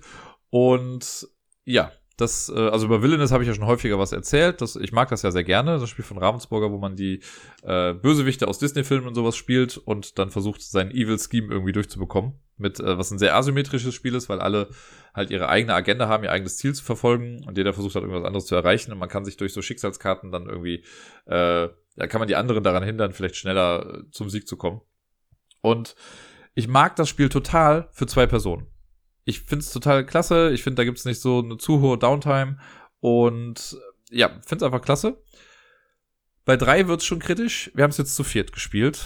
Und da habe ich echt nochmal gemerkt, also so, so sehr ich das Spielprinzip an sich auch mag. Und das, was ich mache, macht mir Spaß. Und hier und da zu sehen, was da irgendwie passiert, war auch okay. Aber die Downtime zu viert ist mir einfach zu hoch. Äh, und generell auch die, also das, ja, wie sagt man das auf Deutsch? Keine Ahnung. Ähm, auf Englisch sagt man so schön to gang up on someone. Wir hatten nämlich das Ding. Also Sarai und ich, wir waren beide relativ gut dabei. Sie hat mit Ursula gespielt und ich hatte äh, Prince John, der ja eigentlich so das simpelste Ziel hat. Also ich muss einfach nur 20 Machtchips haben und dann habe ich gewonnen. Äh, zu Beginn meines Zuges. Und am Anfang sah es erstmal so aus, als wäre ich ganz gut dabei. So, und ich habe halt gut Punkte gesammelt. So, und dann ist es halt so, dann sagt halt die erste Person direkt nach mir, ja gut, ich gehe mal an deinen Schicksalsstapel. Dann macht dann eine Aktion, zieht zwei Karten davon und spielt halt was gegen mich. Dann macht die nächste Person das auch und die dritte Person auch. Das heißt, drei Leute haben was gegen mich gemacht und mich ausgebremst. Da muss ich erstmal damit kämpfen, bevor ich irgendwie weitermachen kann. Das heißt, dann machen die Gedöns, bis ich dann irgendwie mal halbwegs normal wieder dabei war, hat Sarai schon quasi fast gewonnen. So, da musste ich was tun, um bei ihr halt was zu machen. Ich muss auch zugeben, ich habe sie halt hart zurückgeworfen irgendwie. Ähm, dann war sie erstmal ein bisschen außer Gefecht gesetzt. Ja, und dann habe ich halt mein Geld wieder gesammelt und dann sind wieder alle drei gegen mich gegangen. Und dadurch haben wir aber auch so ein bisschen, also im Endeffekt hat Sarahs Schwester gewonnen, weil niemand auf sie geachtet hat. So ein bisschen. Ne? Also wir hatten noch einen, der, ähm, der hat mit Hook gespielt und er hat halt ums Verrecken nicht Peter Pan gefunden. Das ist ja auch so ein bisschen das Problem bei den älteren Helden, sag ich mal, oder Bösewichten, die äh, aus den ersten Versionen kommen, weil da hatten die das noch nicht ganz so gut raus, wie man schneller an solche Karten kommt. Ne? Bei den neuen Erweiterungssets, finde ich, haben sie das ganz gut gemacht, dass es mehr Möglichkeiten gibt, an bestimmte Karten zu bekommen. Aber wenn halt die Karte, die du suchst, die letzte Karte in einem Stapel ist, so dann dauert es halt ewig, bis du da irgendwie drankommst. Und dann haben die anderen vielleicht halt schon lange einen Vorteil. Das war bei ihm leider so ein bisschen der Fall. Deswegen konnte er gar nicht aktiv mitspielen und für ihn war dann halt Ärgern in Anführungszeichen somit also die beste Alternative, dann halt irgendwie bei anderen irgendwie Steine in den Weg legen. Ähm, ja, und also generell, ne, wenn ich jetzt dran bin und ich mache dann meine zwei, drei Aktionen irgendwie, je nachdem, was irgendwie, was ich jetzt ausliegen habe, mache ich das. So, und dann sind die anderen erstmal dran, die dann ihre Sache machen. Bei manchen dauert das ja dann ein kleines bisschen länger, je nachdem, was sie machen können. So, dann bin ich wieder dran, dann kann ich wieder was machen. Und es gibt ja ein paar Karten wenigstens, wo man dann darauf achten muss. Das sind ja die Bedingungskarten, wo steht, ja, sobald einer deiner Mitstreiter dies und jenes macht, darfst du was machen. Das ist dann okay für ganz kurz irgendwie, aber ich finde, zu zweit geht's einfach flotter, da macht mir das viel mehr Spaß. Da habe ich halt eine Person, auf die ich irgendwie achten muss und nicht irgendwie drei. Und ja, gerade dieses, also für mich, natürlich hat es mich jetzt auch betroffen, natürlich finde ich es jetzt auch irgendwie blöd, aber ich fände es auch blöd, wenn es jetzt bei wem anders halt dauernd passiert wäre. Ähm, weil ich mir vorstellen kann, also das dämpft halt so ein kleines bisschen den Spaß, dass man ja, von allen anderen so ausgebremst wird. Wenn man zu fünft spielt oder zu sechs, gibt's ja immerhin noch diesen Schicksalsmarker. Äh, und wenn jemand Schicksal auf mich quasi spielt, dann kriege ich diesen Marker und dann bin ich geschützt, bis jemand anderes betroffen wurde davon. Das heißt, man wird nicht von jeder Person irgendwie getroffen. Ähm, das ist noch mal ein kleines bisschen besser. Ich würde fast sagen, den muss man fast ab einem Vier-Personen-Spiel auch schon irgendwie mit dabei haben. Aber naja, trotzdem, vom Spielprinzip her mag ich es halt total gerne. Es hat ja diesen, diesen Mechanismus, dass man so ein Board vor sich stehen hat, seine, sein Königreich. Und immer wenn ich am Zug bin, muss ich auf eins dieser vier Felder gehen. Ich darf nicht in dem gleichen Feld stehen bleiben, sondern ich muss immer eins auf die anderen drei gehen. Und dieses Feld gibt dann vor, welche Aktionen ich machen kann. Und äh, dann darf man halt irgendwie Karten spielen oder gegen Helden kämpfen. Also Helden sind ja für uns die Bösen quasi. Gegen Helden kämpfen oder Sachen bewegen. Machtchips bekommen, also Sachen. Äh, und dann versucht man eben sein Ziel durchzusetzen. Das äh, finde ich total cool. Ich finde das ein sehr nettes System und die ganzen Erweiterungen, die da kommen, das ist, spricht ja für sich, dass das auch ein echt beliebtes System ist. Da kann man echt noch viele Sachen machen. Ich bin mal gespannt, was noch für Erweiterungen kommen. Also langsam denke ich mir, sie müssen jetzt mal alle Filme irgendwie auch durchhaben. Aber äh, ja, ich denke mal, da kommt noch eine ganze Menge irgendwie. Und ja, wie gesagt, nur zu viert hat es mich jetzt nicht so ganz vom Hocker gehauen. Es war auch schon ein bisschen spät. Also ich glaube, hätten wir das zu Beginn des Tages gespielt, wäre es vielleicht nochmal was anderes gewesen. Ich meine, wir wollten danach noch was spielen, aber die anderen haben dann schlapp gemacht. Ähm, ja. Also zu viert ungern nochmal, aber zu zweit bin ich jederzeit bei Villainous dabei.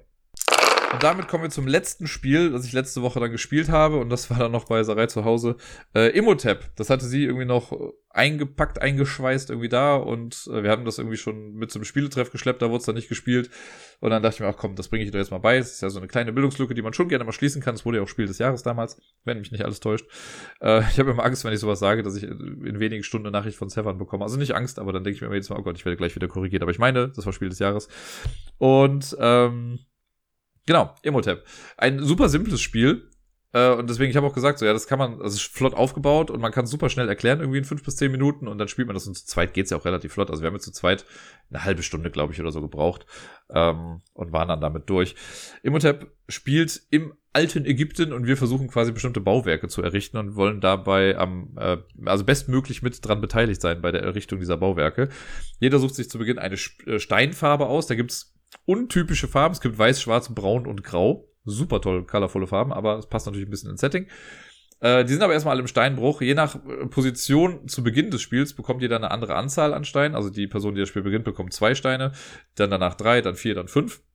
Man hat so ein kleines Plättchen, das Steinbruchplättchen, da werden die drauf gelagert. Also man kann auch immer nur höchstens fünf Steine vor sich liegen haben und ansonsten muss man sich die halt wiederholen. Äh, dann liegen ein paar Boards aus. Es gibt vier Bauwerke. Da gibt es die Pyramide, den Tempel, den Obelisken und die Grabkammer. Und es gibt den Markt. Das sind so fünf Orte insgesamt, die man anfahren kann. Und es liegen noch vier Boote aus. Es gibt so Rundenkarten, die mal angeben, welche Boote draußen sind. Und auf diesen Booten ist Platz für Steine, die wir halt vor uns liegen haben. Wenn ich jetzt am Zug bin, dann habe ich eine von vier Möglichkeiten. Also ich muss immer eine von diesen vier Sachen machen. Ich kann nicht passen oder so. Die erste Möglichkeit ist, ich kann mir Steine nehmen. Wenn ich, äh, sag ich mal, also ich kann mir immer Steine nehmen, aber ich darf ja immer nur fünf insgesamt haben. Also wenn ich jetzt schon vier Steine habe, kriege ich nur einen.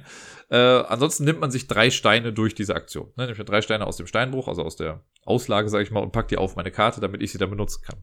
Die zweite Aktion, die ich machen kann, ist, ich darf einen Stein von meinem Plättchen nehmen und auf eins der Boote setzen. Da sind, die sind unterschiedlich groß, also es gibt auch Boote, da ist nur Platz für einen Stein drauf, es gibt Boote für zwei, drei oder vier Steine.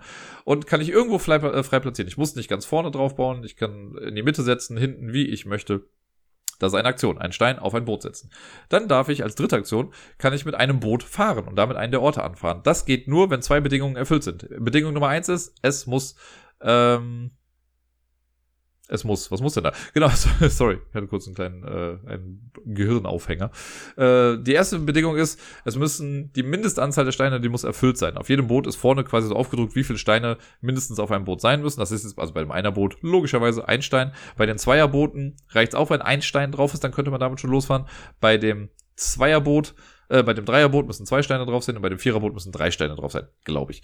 Und wenn das gegeben ist, dann muss halt auch noch der Ort, zu dem man fahren möchte, der muss frei sein. Also jede Runde kann an jedem Ort immer nur ein Boot sein. Das heißt, wenn ich jetzt zum Beispiel einen Stein auf mein Einerboot geladen habe und ich komme wieder dran, dann kann ich das Einerboot nehmen und kann damit zu einem der vier Orte fahren, äh, fünf Orte fahren und dann die entsprechende Aktion dann dort ausführen. Wenn alle vier Boote eine Runde dann gefahren sind, dann endet die Runde und man fängt wieder von vorne an. Äh, dann werden wieder vier neue Boote irgendwie aufgedeckt und man, ne, also es fängt dann quasi wirklich alles von vorne an. Es gibt so eine Marktgegend, äh, da liegen immer vier Karten aus, da kommen vier neue Karten dann hin, wenn da nicht schon Karten genommen wurden vorher. Also generell sind immer vier neue Marktkarten da und dann geht's quasi auch schon weiter. Das ist alles, was man zwischen den Runden macht. Man spielt insgesamt sechs Runden und am Ende guckt man, wer die meisten Punkte hat. Die Krux an der Sache oder das, das Wichtige ist natürlich sind diese Bauwerke, weil dadurch bekommen wir dann die Punkte und die kann ich jetzt mal kurz durchgehen. Aber die sind ein bisschen unterschiedlich auch äh, im Handling. Denn bei der Pyramide ist es zum Beispiel so, die Pyramide, dafür kriegt man sofort die Punkte, wenn man da was baut. Das heißt, wenn ich mit meinem Boot zur Pyramide fahre, dann baut man quasi erst ein Fundament aus 3x3 Blöcken, dann kommt da drauf 2x2 und darauf dann nochmal eins. Soweit waren wir gar nicht jetzt im Zwei-Personen-Spiel, wir waren nicht mal mit dem Fundament fertig. Äh, und je nachdem, auf welches Feld ich dann setze, da gibt es halt so eine Regel, man fängt oben links an, macht dann die Spalten erstmal voll. Und dann geht's halt weiter nach oben. Und je nachdem, wo ich hinsetze, bekomme ich eine bestimmte Anzahl an Punkten. Das ist vorgedruckt auf den Dingern. Die bekomme ich auch sofort, diese Punkte. Dann gibt es den Tempel. Beim Tempel ist es so, der gibt am Ende jeder Runde Punkte. Äh, und da macht man einfach quasi, also wenn man damit anfängt, baut man quasi eine Reihe aus, bei zwei Personen waren es jetzt vier Steine. Ne, das heißt, nach und nach werden die Steine dahingelegt. Und am Ende einer Runde guckt man quasi von oben drauf und die Steine, die ich sehen kann, die kriegen dann die Punkte oder die Personen, denen die Steine gehören, kriegen dann die Punkte. Wenn ich die Reihe voll habe, dann baue ich wieder von vorne auf der zweiten Etage quasi weiter. Und so kann ich halt auch einen Stein überdecken, der vorher äh, einer anderen Person gehörte. Also immer, wenn man am Ende einer Runde drauf guckt, die vier Steine geben dann quasi Punkte. Und dann gibt's noch Grabkammer und Obelisk, die geben erst am Spielende Punkte. Beim Obelisken ist relativ simpel. Äh, immer wenn man mit so einem Boot zum Obelisken fährt, dann werden die Steine nach Farbe sortiert in einen Turm gepackt und wer am Ende den höchsten Turm hat, kriegt die meisten Punkte. Das war jetzt bei uns zu zweit so, dass die Person mit dem höchsten Turm 10 Punkte bekommt und die andere Person nur noch einen Punkt. Das ist je nach Spieleranzahl oder Spielerinnenanzahl halt eben anders. Äh, und dann gibt's noch die Grabkammer. Und da versucht man Zusammenhängen zu bauen. Wenn ihr euch noch an den Anfang der Episode erinnert bei Wald der Wunder, so ähnlich wie die Rosenbüsche. Das heißt, wenn ich irgendwie nur einen Stein irgendwie habe, dann gibt er nur einen Punkt. Habe ich zwei Steine zusammenhängen, sind das schon irgendwie drei Punkte. Bei fünf Steinen sind es schon irgendwie, keine Ahnung, 15 Punkte oder noch mehr. Ich weiß es nicht mehr ganz genau. Ähm, Genau, und da wird auch jedes Fragment quasi gewertet. Also nicht nur das größte Gebiet, sondern jedes kleine Gebiet, was ich irgendwie zusammenhängt, da dann habe. Und die Art und Weise, wie das ist, das ist ähnlich wie bei der Pyramide. Also wir haben ein, äh, ein, ein Feld, wo Steine draufkommen. Das ist drei Zeilen hoch, aber theoretisch unendlich Zeilen breit. Äh, und man fängt oben links an, legt da den ersten Stein hin, wenn da Steine hinkommen. Und dann äh, erstmal macht man die Spalten halt so nach und nach dann immer voll und das dann halt von links nach rechts. Da ist dann auch wichtig, das habe ich jetzt noch gar nicht gesagt, immer wenn Boote, also wenn man mit einem Boot zu einem Ort fährt, dann werden die Steine da ja ausgeladen und zwar immer von vorne nach hinten. Da ist halt die Reihenfolge dann echt wichtig. Das ist es bei dem Obelisken ist das nicht wichtig, aber bei allen anderen dann eben schon. Äh, und da ähm, ist es dann auch wichtig, manchmal, wo man sich platziert. Also wenn ich jetzt bei einem bestimmten Boot vielleicht gar nicht als erstes meinen Stein platzieren möchte, weil ich mir damit die zusammenhängenden Gebiete in der Grabkammer irgendwie kaputt mache, setze ich mich vielleicht lieber auf das zweite oder dritte Feld in einem Boot, in der Hoffnung, dass noch jemand irgendwie davor geht. Genau. Und damit hat man aber eigentlich schon alles raus. Wenn man das dann alles gemacht hat, genau. Man kann noch zum Markt fahren, das habe ich jetzt noch ausgelassen. Beim Markt ist so, da liegen halt immer vier Karten aus. Wenn man da hinfährt, dann wird in der Reihenfolge, in der die Steine ausgeladen werden, kann man sich dann für jeden Stein quasi eine Karte kaufen. Äh, das sind entweder Karten, die eine Aktion besser machen in der kommenden Runde, für, also einmalig, oder es gibt so Statuen, die einfach nochmal am Spielende Siegpunkte geben. Es gibt Verzierungskarten, die auch Siegpunkte am Ende geben in Verbindung mit bestimmten Bauwerken, die, äh, die man gerade so baut. Und es gibt Sofortkarten, die äh, einen sofortigen Effekt haben. Sowas wie, lege sofort einen Stein in die Grabkammer oder so. Ich glaube, das sind alle Sachen, die es da gab. Also blaue Karten, rote Karten, grüne Karten, lila Karten. Lila sind die Statuen. Äh, und das wird am Ende auch noch mit dazugerechnet. Und wer dann am Ende die meisten Punkte hat, gewinnt Imhotep.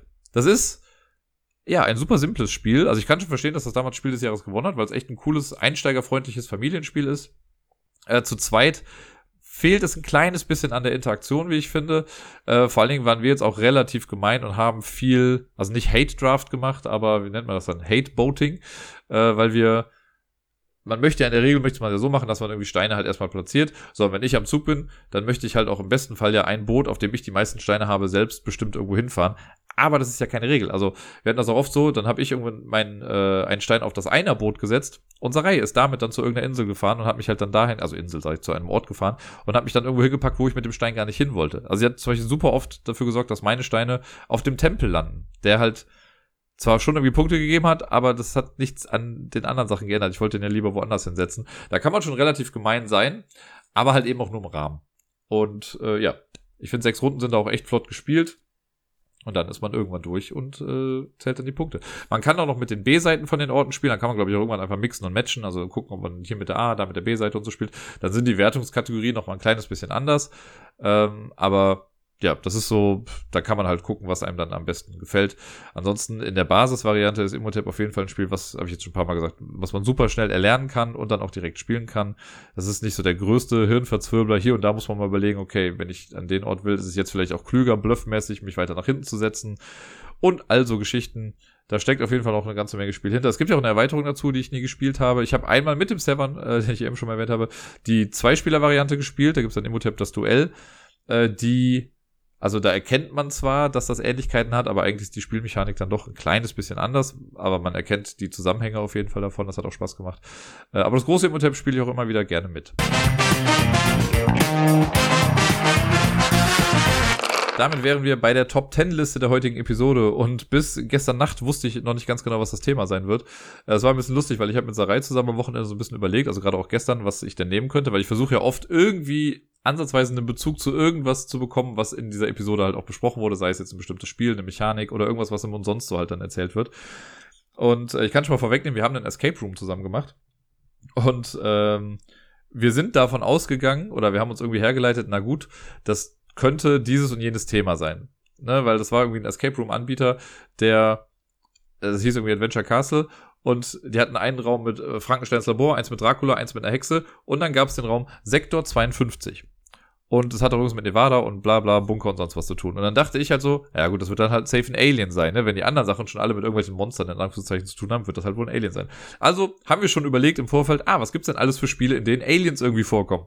Und uns da halt äh, Spiele angeguckt und alles mögliche mal irgendwie notiert. Oder ich habe mir Sachen dann notiert. Und im Endeffekt war es das gar nicht. Und dann dachte ich mir so, Okay, die ganze Arbeit also umsonst. Und deswegen habe ich dann überlegt, wie kann ich denn daraus vielleicht sowas machen? Äh, und deswegen ist jetzt die Top 10 Mogelpackungen, was gar nicht böse gemeint ist, aber Top 10 Spiele, bei denen ich was anderes erwartet habe als das, was ich im Endeffekt bekommen habe. Äh, und da habe ich mal ein bisschen geguckt, da gab es nämlich lustigerweise auch ein paar, auf die das irgendwie zugetroffen hat, mal im Positiven und mal im Negativen. Äh, ich würde mal sagen, es ist größtenteils wahrscheinlich eher sogar das Negative hier, aber äh, lasst euch mal überraschen. Und ja, Platz eins ist auf jeden Fall für mich das größte Ding, wo ich einfach was komplett anderes erwartet habe und wo ich ja wirklich äh, nicht, also wo die, wo das, die Erwartung und das Endprodukt einfach absolut nicht zusammengepasst haben. Und äh, beim zehnten Platz geht's noch so ein bisschen, aber auch da fand ich das halt, also passt das irgendwie.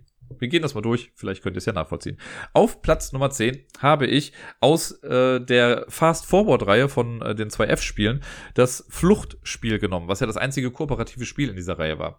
Ich habe zuvor die anderen gespielt, also Festung und Furcht hießen die ja, glaube ich. Und die haben wir dann jeweils in einer Viererrunde gespielt, noch in einem irgendwie durch und das hat auch Spaß gemacht. Also natürlich waren es nicht die weltbesten Spiele, aber wir hatten Spaß damit und haben es auf jeden Fall auch durchgespielt. Flucht habe ich irgendwann abgebrochen weil Flucht ist für mich, also das soll halt ein ne, kooperatives Spiel sein, aber ich finde, also gerade nachdem die anderen beiden ja irgendwie auch Spaß gemacht haben, die Sachen, die haben halt noch, also diese kompetitiven Einträge in dieser Reihe, die haben halt noch äh, Spielentscheidungen zugelassen. Also du konntest halt ja entscheiden, okay, welche Karte spiele ich wann und sonst irgendwas. Bei Flucht hast du das nicht wirklich. Also natürlich kann ich in meinem, wenn ich dran bin, kann ich irgendwie eine bestimmte Karte ausspielen und die dann legen und dann geschehen Dinge.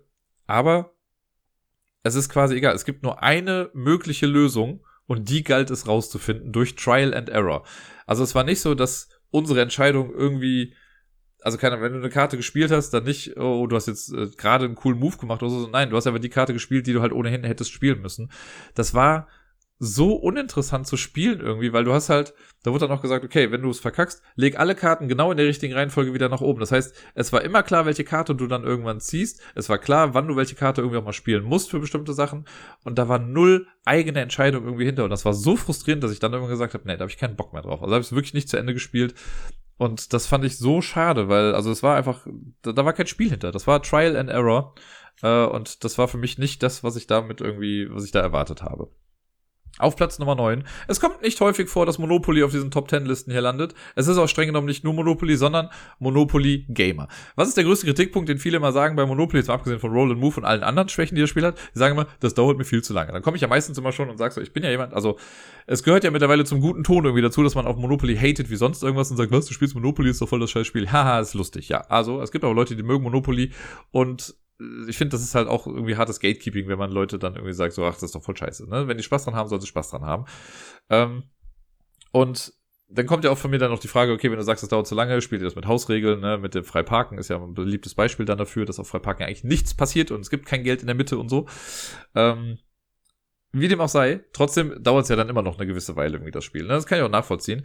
Und ich finde es auch mal schade, wenn Kinder auf der Arbeit, die haben, also gerade an der Grundschule, wollten die auch immer mal Monopoly spielen, wo ich dachte, okay, wir haben eine halbe Stunde Zeit, Kinder. Was erwartet ihr, was passiert in dieser halben Stunde? Wir werden das Spiel nicht fertig bekommen in der Zeit. Und das finde ich halt auch immer doof. Enter Monopoly Gamer, was dann irgendwie vor ein paar Jahren rauskam. Und Monopoly Gamer ist im Kern auch immer noch ein Monopoly-Spiel. Das heißt, es gibt immer noch Roll and Move, aber mit einem irgendwie ansprechenden Thema. Also es, ja, es, gibt ja irgendwie zwei oder drei Varianten mittlerweile davon. Es gibt das normale Monopoly Gamer, das ist mit den normalen Mario-Figuren. Dann gibt es äh, Monopoly Gamer Mario Kart und äh, ich glaube, es gab glaube ich auch eine Sonic-Variante oder eine Kingdom Hearts-Variante auf jeden Fall. Die haben mehrere Versionen davon rausgebracht, weil Hasbro. Und Monopoly Gamer ist in 20 Minuten rum. Also es ist ein Monopoly-Spiel in 20 Minuten und vor allen Dingen, es gibt halt keine Häuser und Hotels oder so. Man hat halt seine Figur, damit rast man quasi auch um das Feld rum. Und immer wenn jemand über loskommt, gibt es einen Bosskampf, an dem auch alle irgendwie teilnehmen können. Da muss man irgendwie eine Münze bezahlen und natürlich ist das auch wieder reines Würfelglück. Da geht es dann nur darum, wer würfelt zuerst die richtige Zahl. Äh, dann in Reihenfolge, wer das zuerst macht, bekommt halt eben diesen Boss. Dann kriegt man irgendwie Punkte dafür am Ende oder Münzen und am Ende rechnet man halt alles in Siegpunkte quasi um und wer die meisten Punkte hat, gewinnt das Ganze. Es gibt nur einen Würfel, mit dem man sich bewegt. Das, das andere ist ein Itemwürfel. Das heißt, es kann der rote Panzer sein oder der grüne Panzer oder sonst irgendwie was, um halt auch irgendwas auf dem Feld zu verändern. Man kann sich dann Münzen klauen. Äh, also es ist immer noch ein gemeines Spiel irgendwie.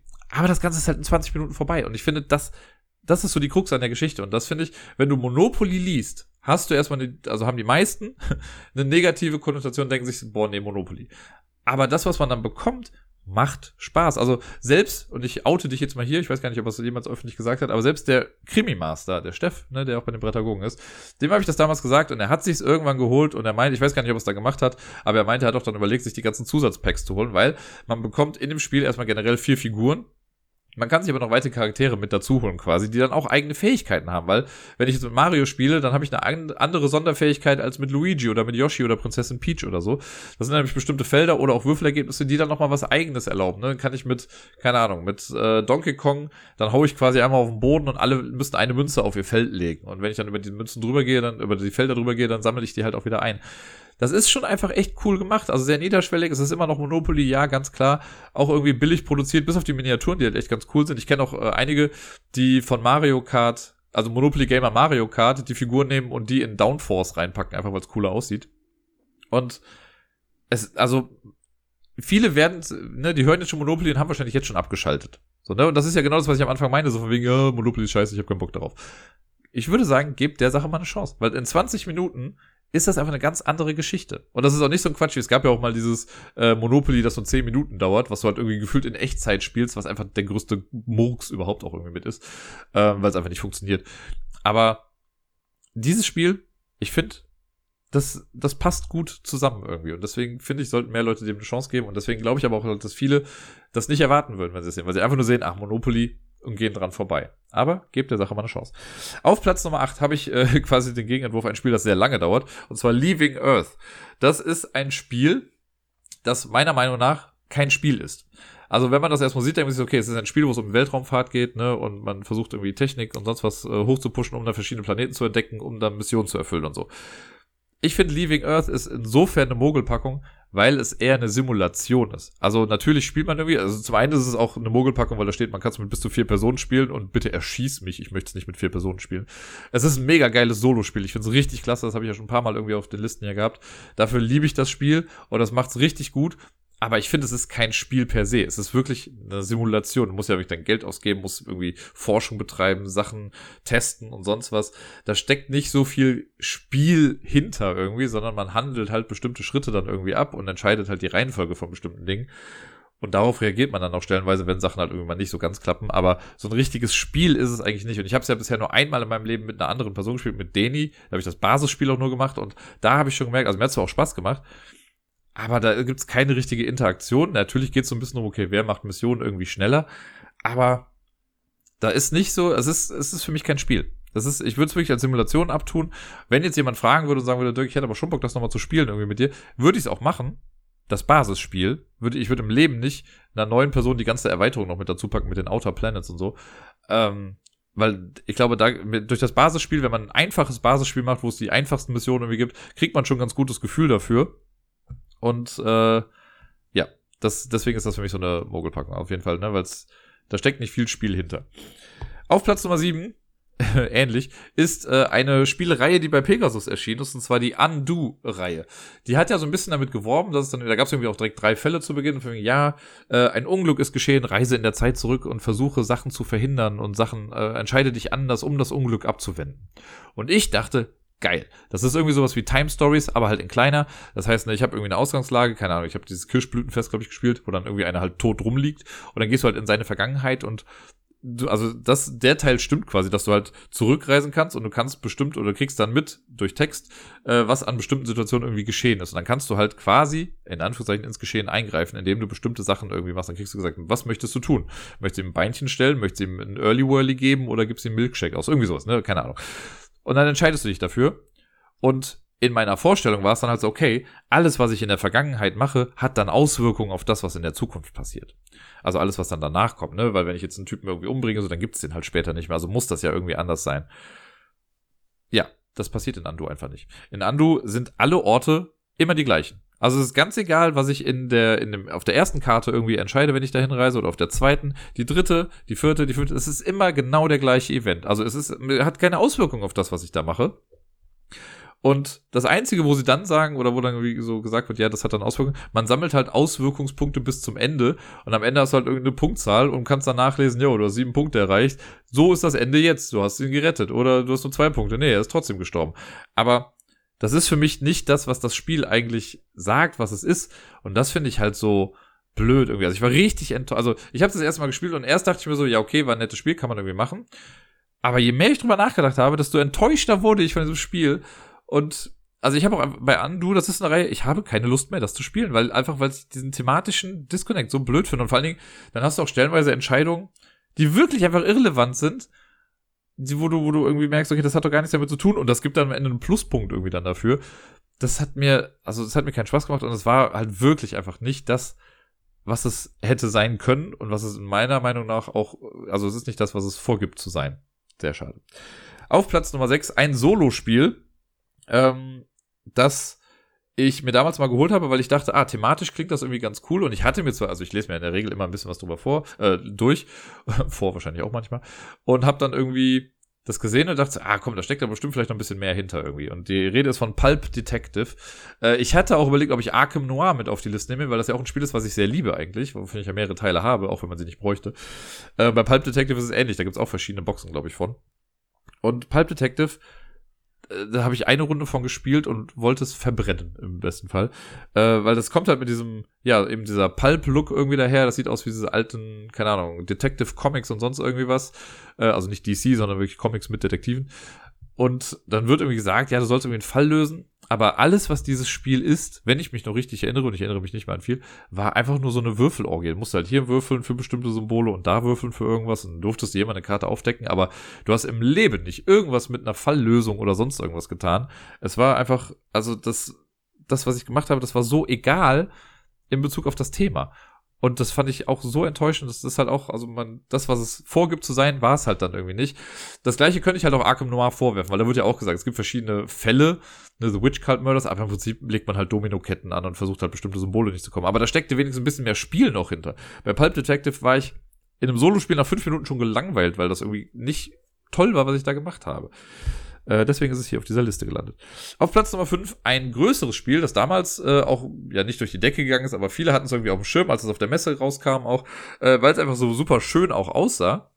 Und zwar äh, Photosynthese oder Photosynthesis auf Englisch. Äh, das ist ja das Spiel, wo wir so ein, jeder spielt quasi eine Baumart und wir haben so einen Wald in der Mitte und dann setzen wir nachher Bäume rein, die dann so nach und nach wachsen. Je nachdem, wo die Sonne steht, kriegen wir dann Sonnenpunkte und können die dann ausgeben für bestimmte Dinge und sowas. Photosynthese, wenn man das sieht, denkt man erstmal, oh, voll das coole Spiel und voll süß, irgendwie bestimmt voll familientauglich, weil Natur und so, was soll denn da sein?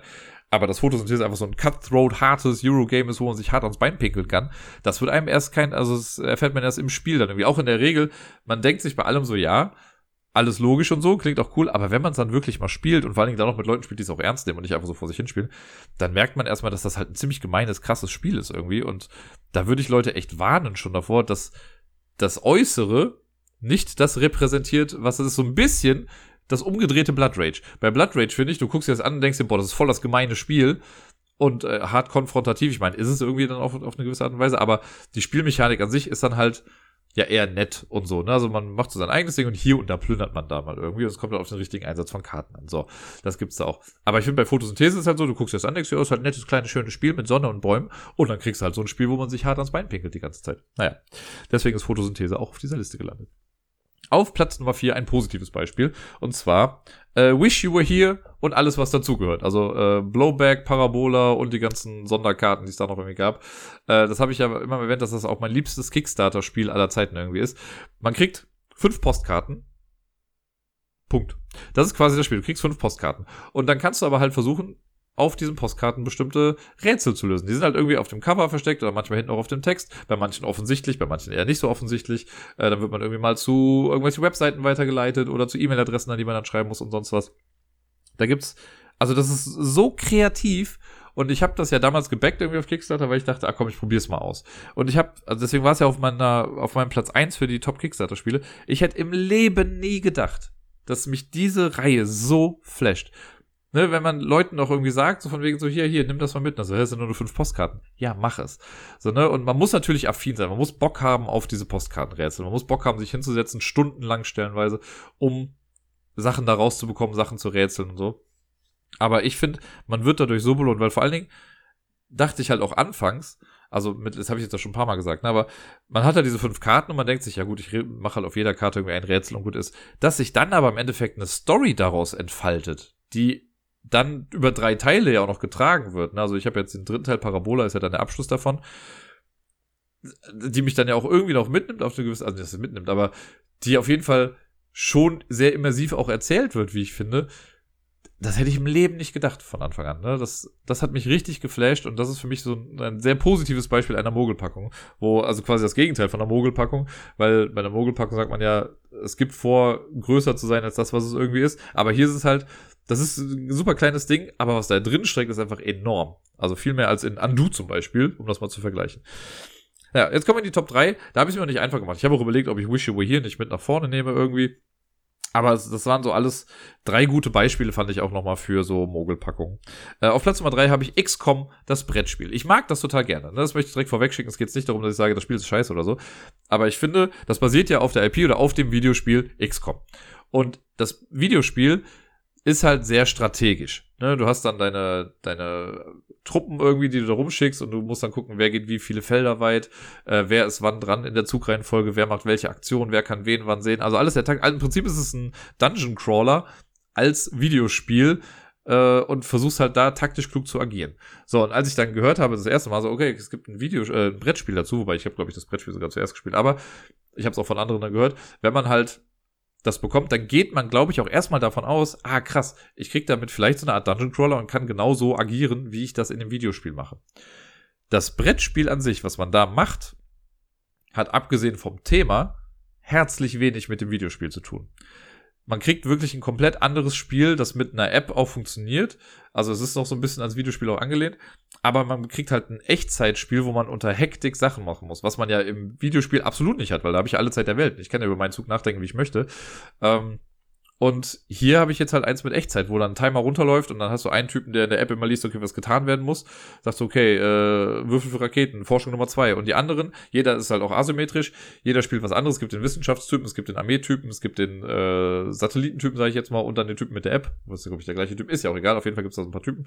Äh, und den Commander noch, genau. Und dann kriegen die mehrere Aufgaben, müssen das schnell in Echtzeit machen und dann wird am Ende, wird da geguckt, also am Ende einer Runde wird geguckt, okay, wie gut haben jetzt diese Runde agiert und dann werden so nach und nach Sachen ausgewürfelt. Das ist halt wirklich was komplett anderes als das, was im Videospiel gemacht wird. Und ich könnte mir vorstellen, dass jetzt Leute, die das Videospiel total lieben und sehen, boah, geil, XCOM als Brettspiel, dass die enttäuscht davon werden, weil es eben nicht das ist, was das äh, Videospiel ist. Es gibt auch Dinge, also ich kenne auch Leute, die sagen, sie mögen das Brettspiel auch, obwohl sie das Spiel kennen. Gar keine Frage. Ich, bei mir ist es jetzt auch so, ich habe dann im Nachgang halt äh, XCOM gespielt. Ich finde, beides hat seine Daseinsberechtigung. Es ist halt einfach nur nicht das, was es vorgibt zu sein, glaube ich, weil es ist nicht XCOM, das, es hätte auch irgendein anderes Spiel sein können. Abgesehen davon, dass sie jetzt halt die Grafiken und so benutzt haben, hat das halt, wie gesagt, spielerisch jetzt gar nicht so viel dann damit zu tun. Äh, hier und da gibt's natürlich kleine Ausnahmen, aber ihr wisst, was ich meine. So, auf Platz Nummer zwei habe ich eine Mogelpackung genommen, die mich damals schon echt ein bisschen genervt hat. Äh, es hat lustigerweise mit Vincent to Trade zu tun, aber gar nicht im Negativen großartig. Ähm, ich, ich sage in letzter Zeit häufig, dass mich die, die Kunst von Vincent to Trade, dass ich mich da so ein bisschen satt dran gesehen habe und so. Aber zu dem Zeitpunkt ging es eigentlich noch. Und da war das auf jeden Fall, also es ist ja für viele heutzutage auch noch so ein Magnet. Das heißt, wenn du ein Cover siehst mit Vincent to Trade Art drauf, denkst du so, boah, geil, der hat das illustriert, das muss voll cool sein. Und wie enttäuschend muss es dann sein, wenn du dir ein Spiel, also gut, generell sollten sich ja Menschen generell auch vorher ein bisschen drüber informieren und so, aber wenn ich jetzt das Spiel anhand des Covers mir kaufe und mir denke, oh, cool, hat einen Titel, der mich irgendwie anspricht, das Cover sieht super actiongeladen aus und dann packst du das Spiel aus und im Spiel selber gibt es zwar auch Illustrationen, aber nichts davon wurde von Vincent to Trade illustriert. Lediglich das Cover.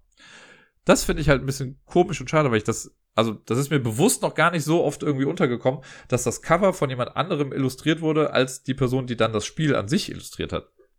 Zumal hier ist dann auch noch so, also ich fand halt auch, dass das kein Vergleich war. Also die Illustration in Alexandria, darum geht es übrigens im Spiel, oder Alexandria, äh, um die Bücherei, die in Flammen steht und sowas. Ich hieß auch, glaube ich, Library in Cinders oder so. Ähm, nicht zu verwechseln mit Library in Tinder, das ist was anderes. Und das war halt alles so, ja, braun in braun, beige und relativ langweilig gestaltet. Und da hätte ich mir fast gewünscht, ja, Vincent Trade hätte mir nämlich hier zwei, drei Euro mehr gegeben, damit er den Rest auch noch macht.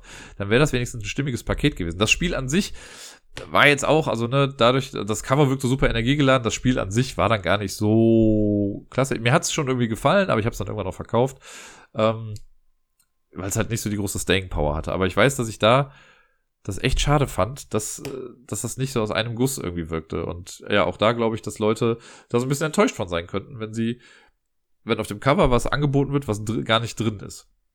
Ja, und auf Platz Nummer eins, da kommen wir jetzt hin, ist ein Spiel, was ich erst vor kurzem, vor ein paar Monaten äh, gespielt habe, hängt aber mit einem anderen Spiel zusammen, was ich seit 2018 kenne und ich sage immer, es ist das beste Spiel aus dem Jahre 2018 und vielleicht wissen jetzt einige schon, welches ich meine. Äh, das beste Spiel aus dem Jahre 2018 für mich war nämlich und ist immer noch, ich glaube es war 2018, ich hoffe, ich vertue mich jetzt nicht im Jahr. Wie dem auch sei, Cryptid. Cryptid liebe ich ja. Ein super geiles Deduktionsspiel, was ich abfeier wie sonst was und es immer wieder gerne spiele. Ich mag einfach, dass das so logikbasiert ist und hast nicht gesehen. Jetzt kam dieses Jahr, oder vielleicht auch Ende letzten Jahres, ich weiß nicht mehr genau, aber es kam auf jeden Fall jetzt Cryptid Urban Legends raus, was angekündigt wurde mit, ja, die, also ein, ein Cryptid für zwei Personen. Es hat ja Cryptid im Namen, also muss es ja ein Cryptid für zwei Personen sein. Ist es nicht. Cryptid Urban Legends hat null. Also wirklich rein gar nichts mehr mit Cryptid zu tun, außer dass dieser Kackname jetzt im Titel da steht. Es hätte auch einfach nur Urban Legends heißen können. Und die haben, glaube ich, Einfach nur Crypto draufgepackt, weil sie dachten, es verkauft sich dann besser. Wahrscheinlich ist das auch der Fall, dass es ein paar arme Seelen gibt, die äh, das sich jetzt einfach holen, weil halt Crypto draufsteht. Aber es wäre ja auch noch okay gewesen, wenn es ein komplett anderes Spiel ist, aber das Spiel immerhin noch gut ist. Aber Cryptid Urban Legends ist nicht gut. Das ist ja, ich, ich bin ja so enttäuscht gewesen davon, dass, also, wir haben es äh, im Würfel und Zucker gespielt, da habe ich mit Sarai gespielt. Und also, da, da war so viel falsch dran. Das hat mir einfach, also, ja, nee. Ich möchte gar nicht großartig weiter drüber sprechen, aber das war für mich echt so mit eine, also wo es ein kleines Spiel ist, was für mich mit die größte Mögel, Mögel, Mogelpackung aller Zeiten. Ähm, da den Namen einfach drauf zu klatschen, äh, nur damit es sich irgendwie besser verkauft. Und dann hat es auch nicht mehr was gemeinsam. Ich meine, man könnte jetzt argen, ja, guck mal, Pandemie macht das doch auch so. Bei Pandemie gibt es tausend Versionen, die gar nichts mehr mit dem eigentlichen Pandemie zu tun haben. Aber da ist zum einen das System halt immer noch das gleiche. Also man erkennt ja die Verwandtschaft zwischen den Spielen. Hier gibt's das nicht. Also das ist so, wie als würdest du jetzt aus Mensch ärger dich nicht ein Monopoly machen. Sagst dann Monopoly in der Ärger Edition oder sowas und sagen, ja, ist doch die gleiche Spielefamilie. Hey, hey, wir haben ein Monopoly-Spiel, holt euch das. Und dann kriegst du halt was komplett anderes. Und das haben sie halt hier gemacht. Und das nervt mich und ich möchte jetzt aufhören, darüber zu sprechen. Das waren auf jeden Fall jetzt meine Top 10 äh, Mogelpackungen oder Spiele, die lügen.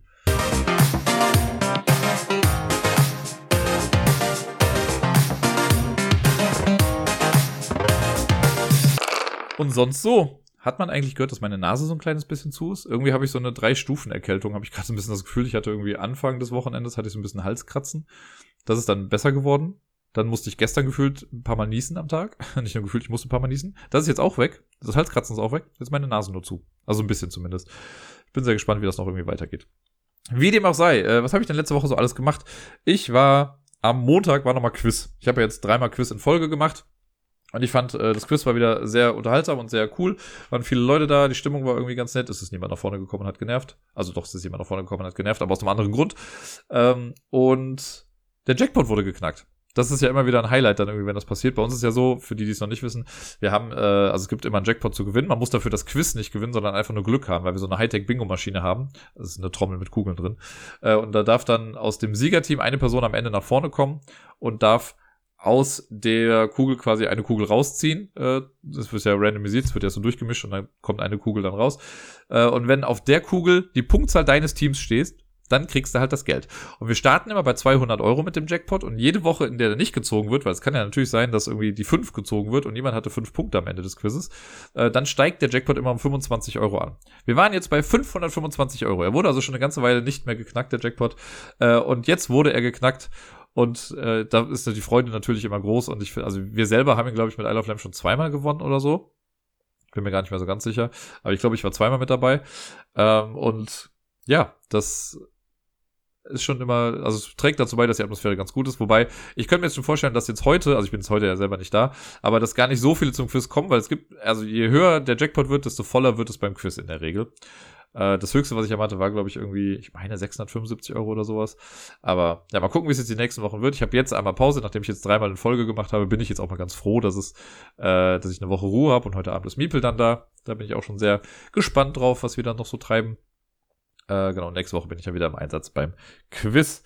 Ja, dann habe ich letzte Woche Dienstag, also in der Kita von Miepel war äh, ein bisschen Chaos angesagt, denn die hatten Personalmangel. Und dadurch wurden dann einzelne Gruppen hier und da geschlossen oder es war nur eine Notbetreuung möglich. Und die haben dann auch darum gebeten, dass dann in diesen Tagen die Betreuung im besten Fall auch zu Hause stattfinden kann. Und am Dienstag ging das bei mir ganz gut, weil am Dienstag war bei uns schulfrei. Und wir hatten eigentlich einen Ausflug geplant mit den Kindern in der Schule in den Zoo. Da habe ich mich im Vorfall aber schon so ein bisschen rausgezogen, weil ich meinte, ja, ich habe eh Überstunden und ich kann die Zeit auch sonst ganz gut für andere Sachen noch gebrauchen. Und dann habe ich Miepel einfach dann bei mir gehabt den ganzen Tag. Und das war auch ganz süß. Also wir sind morgens, äh, eigentlich hatten wir ganz viele Pläne. Ich hatte auch überlegt, ob ich mit ihr dann trotzdem auch noch in den Zoo gehe an dem Tag, aber das hat irgendwie zeitlich alles nicht gepasst. Wir sind dann nämlich morgens erstmal zur Martina gegangen von Fuchs und Bär. Ich habe es ja eben schon mal kurz erwähnt, dass ich von ihr auch ein Spiel bekommen habe, beziehungsweise Spiele, äh, die sie für mich schon lange Zeit aufbewahrt hatte. Und dann sind wir dahin getigert, mit der Bahn. Das ist ja immer ganz nett. Also Miepel fährt ja auch gerne mit der Bahn und generell sind wir gerne draußen. Und dann waren wir bei ihr. Äh, haben ein bisschen mit ihr, ihr gequatscht, das war auch echt super nett. Also ich habe es ja schon super lange nicht mehr gesehen, also super lange, aber ich schon was länger nicht mehr gesehen. Also natürlich auch durch Corona. Ich glaube, das letzte Mal war dann auch wirklich vor Corona irgendwann. Wahrscheinlich auf der Spielemesse oder so. Ich krieg's gar nicht mehr genau zusammen. Und dann, ja, ein bisschen haben wir erzählt und Spiele zusammengepackt und sie hatte dann noch Sachen für Miepel, also auch Anziehsachen und ein Spiel haben wir von ihr ausgeliehen bekommen, das Choo-Choo-Spiel. Hm, das habe ich streng genommen vergessen in der Aufzählung. Das haben wir ja gespielt letzte Woche. Vielleicht packe ich das nächstes Mal mit rein. Und dann war auch ganz nett, weil ich habe äh, in der letzten Woche habe ich irgendwann die E-Mail bekommen, kann ich mal schon kurz spoilen, dass ich jetzt eingeladen wurde zum äh, Spiel des Jahres Spieleabend während der Spielemesse.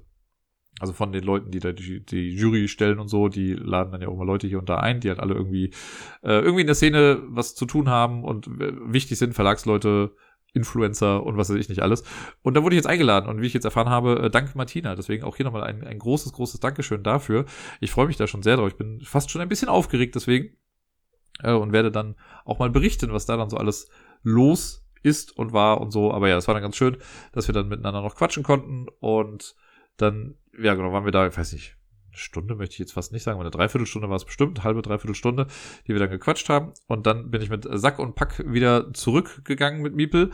Und da war dann auch noch der Plan, dass wir überlegt haben, okay, gehen wir jetzt dann noch in den Zoo. Da war es aber schon relativ spät und bei Miepel ist ja so, also ich habe mich dann versucht, an die Zeiten vom Kindergarten zu halten. Äh, und da wird immer um 12 Uhr zu Mittag gegessen und um halb eins liegen die Kinder dann meistens zum Mittagsschlaf irgendwie im Bettchen. Und das wollte ich dann auch so machen. Deswegen sind wir dann erstmal zu Hause geblieben, haben zu Hause noch ein bisschen gespielt, dann habe ich Mittagessen gemacht und dann hat sie hier geschlafen. Und dann ist sie aufgewacht und sie war halt leider auch so ein bisschen äh, kränkelnd unterwegs, also mit Husten und so ein bisschen verstopfter Nase. Also im Prinzip das, was ich jetzt, also wahrscheinlich habe ich mich bei ihr so ein kleines bisschen angesteckt dann da. Ähm, und deswegen dachte ich dann so, okay, damit das ein bisschen besser wird, machen wir vielleicht einfach so einen Tag zu Hause, schön eingekuschelt irgendwie und lesen was und gucken hier und da mal irgendwie ein bisschen was. Äh, das ist übrigens gerade gar nicht so einfach, weil, also Paw Patrol habe ich jetzt ja lieben gelernt. Ich mag es ja echt ganz gerne, vor allem im Vergleich zu anderen Kinderserien, die mir hart auf den Sack gehen. Also vorher, wenn man Sam kommt straight aus der Hölle, Pepper Woods kann mir bitte gestohlen bleiben. Leider hat Miepel in irgendeinem Vorschaubild Züge gesehen und sie mag Züge ganz gerne. Wir haben auch eine lange Zeit Titipo geguckt, was ich auch ganz cool fand. Also eine ganz nette kleine Serie. Ich komme, glaube ich, aus Japan, aber ich möchte jetzt nicht heraufbeschwören. Das ist auf jeden Fall eine Zeichen, also eine, eine Animationsserie mit Zügen und Menschen. Ähm, das ist, glaube ich, ein Spin-off gewesen von Tayu, der kleine Bus. Ihr seht, ich bin voll im Game drin. Naja, jetzt gibt's auf jeden Fall eine Serie bei Netflix. Also ich weiß gar nicht, wie lange es die schon gibt, aber eine Serie bei Netflix, die auch von den Machern stammt, die Paw Patrol gemacht haben. Und dann dachte ich mir so, naja gut, Paw Patrol war ja ganz cool, vielleicht ist das auch ganz nett. Alter Falter. Macht mich das fertig. Also es gibt ja schon Leute, die sagen, Paw Patrol ist schon für Kinder, die keine Aufmerksamkeit haben irgendwie, ne? Aber da finde ich, die erzählen ja noch irgendwie eine halbwegs kohärente Geschichte in jeder Episode, auch wenn sie sich nach hinten raus halt hart in die Steigerungsepik äh, da drin verloren haben. Weil in Staffel 1 ist noch so eine Folge mit, oh ja, die Katze ist auf dem Dach, hol sie runter. Und in Staffel 6 ist dann auf einmal, ja, wir sind alle Superhelden und können fliegen. So in die Richtung geht das dann. Und jetzt gibt's auf jeden Fall Mighty Express. Ey Leute, Mighty Express, ne? Ne. Also wir haben jetzt ein bisschen was davon geguckt, das ist halt relativ dankbar, weil es immer nur 10 Minuten Folgen sind. Und gerade wenn ich dann irgendwie mal Essen mache oder so, dann ist das okay, wenn sie das dann irgendwie kurz gucken, ne? Aber Oh Gott. Und ich lebe ja auch Partizipation. Das heißt, ich frage sie dann ja, wenn sie, also wenn sie da mal Fernsehen gucken darf, dann frage ich sie auch, was sie dann gucken möchte. Und dann sagt sie manchmal die Maus. Dann gucken wir von der Maus oder Elefant. Dann gucken wir eine Folge mit äh, Sendung mit dem Elefanten oder so. Oder Kinderlieder, dann gucken wir auch das. Dann guckt, sagt sie manchmal Chopper Chopper, was ihre Version von Paw Patrol ist. Und wir wissen nicht warum. Also sie kann es eigentlich aussprechen, aber sie sagt lieber was anderes. Und jetzt ist aber gerade immer Züge. Und sie möchte Mighty Express gucken. Und dann ich mir so, okay, kriegst du? Aber, alter Falter. Das ist, äh, Guckt euch eine Folge an, dann wisst ihr, wovon ich spreche. Ich find's hart anstrengend. Und vor allen Dingen ist das auf jedes Mal der gleiche Bums. Also das, was bei Paw Patrol noch die Suit-Up-Szene ist, und ich weiß, so lange habe ich noch nie über Kinderserien nie gesprochen, aber wenn die in den Turm steigen und einfach nach oben fahren mit dem Aufzug, dann dauert das vielleicht, sagen wir mal, 10 Sekunden höchstens. Bis dann die Erklärung, bis Ryder dann seine PowerPoint-Präsentation zeigt. Hier, wenn es dann irgendwie heißt, okay, wir haben eine Mega-Mission und dieser Zug darf das jetzt machen, dann kommt immer, jetzt heißt es, keine Ahnung, waschen, schneiden, legen, möchte ich sagen, aber irgendwas anderes. Und dann, ja, zum Beat meiner Musik. Und dann kommt immer der gleiche fucking Rhythmus und die gleiche Musik und der gleiche Ablauf und die gleichen Szenen. Also es ist einfach so billig produziert, weil es immer genau das gleiche ist und der Zug sich nur ändert. Und oh, Jesus Christ, viel zu lange drüber gesprochen. Wie dem auch sei. Das war der Dienstag. Und ansonsten, äh, ja, habe ich äh, Miepel dann irgendwie noch mal früher vom Kindergarten abgeholt. Und äh, genau, am Mittwoch habe ich sie früher noch abgeholt und am Donnerstag und Freitag hat sie dann ihre Babysitterin wieder abgeholt. Die ist jetzt wieder back in the game. Und das ist natürlich ein bisschen entspannter gewesen. Gerade am Freitag bin ich auch was früher dann mit dem Zug noch gefahren, deswegen passt das dann ganz gut. Äh, und jetzt habe ich aber, genau, weil ich heute nicht beim Quiz bin, ist sie heute bei mir, morgen ist sie auch bei mir, also wir haben jetzt wieder ein bisschen mehr Zeit zusammen. Das finde ich ganz schön. Da ich jetzt die letzten beiden Wochenenden so ein bisschen raus war, äh, freue ich mich auch schon an die nächsten beiden Wochenenden ein bisschen mehr auch mit ihr unternehmen zu können. Ja, dann habe ich letzte Woche noch einen Film geguckt, den ich mal kurz, äh, also da wollte ich eine kleine Empfehlung für aussprechen. Den gibt's bei Amazon, äh, aber nicht im Prime-Abo. Der kostet irgendwie 5 Euro, wenn man ihn ausleihen möchte. Ich finde, das kann man mal machen. Der Film ist auch nicht ewig lang, der geht irgendwie eine Stunde und zehn Minuten und nennt sich da Beyond the Infinite Two Minutes. Und der ist so gedreht, als wäre das ein One-Take-Film, also als wäre der in einem, in einem durchgängigen äh, Schuss gedreht. Ihr wisst, was ich meine. Und also man muss ein bisschen drüber wechseln. Ich finde, die schauspielerische Leistung ist stellenweise absurd. Das ist ein Film aus, ich sag jetzt mal Korea, aber sicher bin ich mir gerade nicht. Ich weiß, ich habe es gerade vergessen. Ich hatte es eigentlich noch nachgeguckt, aber ich habe es gerade vergessen. Wie dem auch sei. Und ich finde, dass die, also keine Ahnung, das, das sind alles, glaube ich, nicht die professionellsten SchauspielerInnen, die da irgendwie drin sind und so ein paar Gestiken und so, die wirken hier halt einfach hart fremd. Und das ist schon schwierig, sich das irgendwie zu geben. Wenn man darüber hinwegsehen kann, und über die, dadurch, dass die Synchro ja auch oft dann nicht so ganz, ganz genau das wiedergibt, was eigentlich dann vielleicht die Intention dahinter ist. Ähm, ist aber das ist halt so ein Sci-Fi-Film. Aber mit so einer ganz simplen Prämisse. Da ist halt ein Typ, der geht in sein Café, der arbeitet im Café, oder dem gehört das Café, und der wohnt auch irgendwie da drüber. Und der macht irgendwie Feierabend, geht nach oben, sucht irgendwie, will irgendwie gerade Musik machen. Und während er so sein Plektrum sucht, spricht er selbst aus dem Fernseher zu sich. Na, also geht der Fernseher irgendwie an, oder der, der, der Mac ist das dann irgendwie, der geht dann irgendwie an, und er redet mit sich selbst und sagt so, hey du, äh, ich bin du aus der Zukunft in zwei Minuten. Und dann reden die kurz miteinander, sagt er, ja, ich kann es nicht viel mehr erklären, weil du musst jetzt runtergehen, du musst dir das jetzt selber alles erklären. Und dann geht er halt in einem Schuss quasi ja nach unten, stellt sich vor den Fernseher und redet dann mit sich selbst. Und erlebt das dann halt. Und dann geht das halt immer los mit, okay, die gehen wieder hoch ins, in sein Zimmer und sehen dann, was in zwei Minuten dann irgendwie geschieht. Gehen dann wieder runter und müssen das dann ja auch irgendwie machen und wollen ja auch den Zeitfluss irgendwie nicht durcheinander bringen. Wir wollen ja keinen Paradoxon erschaffen. Und das wird sehr auf die Spitze getrieben, so dieses Ding, aber halt immer nur mit diesen zwei Monitoren, mit diesen zwei Minuten Ding. Und das versuchen die jetzt so ein bisschen auszureizen. Und ich fand den sehr interessant und sehr cool, sehr abgedreht auch am Ende vor allen Dingen. Aber das hat Spaß gemacht. Den fand ich echt ganz nett. So gerade das, also es gibt so eine Art, es gibt eigentlich so zwei Showdowns, könnte man sagen. Das ist auch zu viel gesagt. Das ist wirklich so eine Art Kammerspiel. Das spielt an drei Orten, das Ganze. Ähm, aber es, wer sich den anguckt und den, den Showdown, sage ich mal, äh, sich anguckt, den fand ich echt ganz cool gemacht. Die, äh, das waren, sind nette Ideen. Fand ich einfach ganz cool. Habe ich irgendwo so eine Liste gesehen mit so die zehn Sci-Fi-Filme, die keiner kennt. Ist richtig, den kennt keine Sau. Jetzt habe ich ihn gesehen und ich bin froh, dass ich ihn gesehen habe. Ja, und ansonsten, ich habe ja eben schon mal äh, erwähnt, dass ich am Wochenende dann äh, bei Sarai quasi war, in äh, Rottgau, das ist in der Nähe von Frankfurt da. Und da war ja auch dieser Spieletag. Und ja, wir haben äh, viel gespielt an diesem Spieletag und am Sonntag haben wir gefühlt die Hälfte des Tages einfach nur mit Essen verbracht, weil wir erst irgendwie mit ihrer Schwester nochmal frühstücken waren, so gegen 12, 1 Uhr. Und dann sind wir kurze Zeit danach zu einem All-You-Can-Eat-Asia-Buffet gegangen, haben da auch nochmal ordentlich reingehauen. Dann waren wir in dem Escape Room, ich habe ja eben schon mal davon erzählt, das ist, der hieß ja Sektor 52 und hatte nichts mit Aliens zu tun. Äh, das war aber ganz cool. Also alles sehr, es war jetzt keine krass hart aufwendig gestaltete äh, Inneneinrichtung in den Räumen, aber trotzdem fand ich es irgendwie ganz stimmig. Die Geschichte, denn da war dann ganz cool, die möchte ich jetzt mal nicht spoilen, aber das äh, hat schon irgendwie Spaß gemacht. Und es war sehr cool, weil als wir dann fertig waren, wir haben den Raum in, ich glaube, 39 Minuten und 38 Sekunden haben wir geschafft. Also wir hatten noch 20, 22 oder so auf der Uhr, wenn mich nicht alles täuscht, aber ich bin mir gerade nicht ganz sicher, ich weiß nicht genau.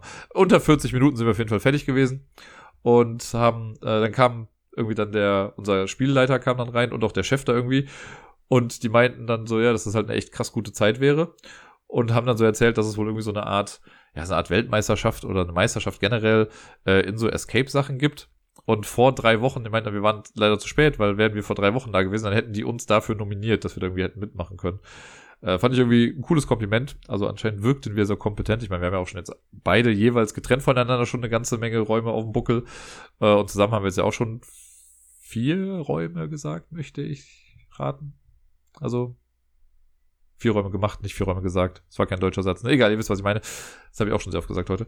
Ähm, ja, auf jeden Fall war das irgendwie ganz cool, dass wir da so schnell waren und dann hat er davon noch mal ein bisschen was erzählt, äh, hat dann hier in Köln sogar noch mal Räume äh, empfohlen. Die drei Fragezeichen-Räume, die stehen auf jeden Fall auf meiner Liste, weil das ist somit der einzige Anbieter aus Köln, den ich noch nicht angefasst habe.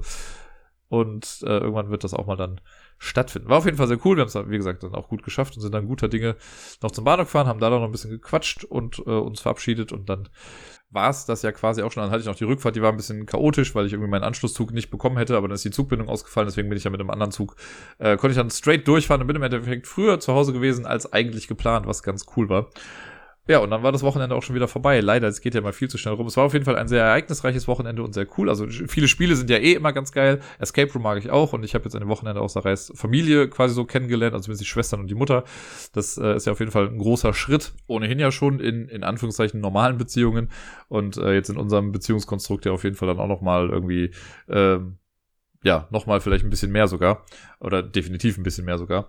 Und deswegen äh, hat mir das aber sehr viel bedeutet und es war sehr schön und cool und äh, ich bin mit einem extrem positiven Gefühl aus diesem Wochenende rausgegangen und äh, freue mich schon auf alles weitere, was dann da noch so kommt.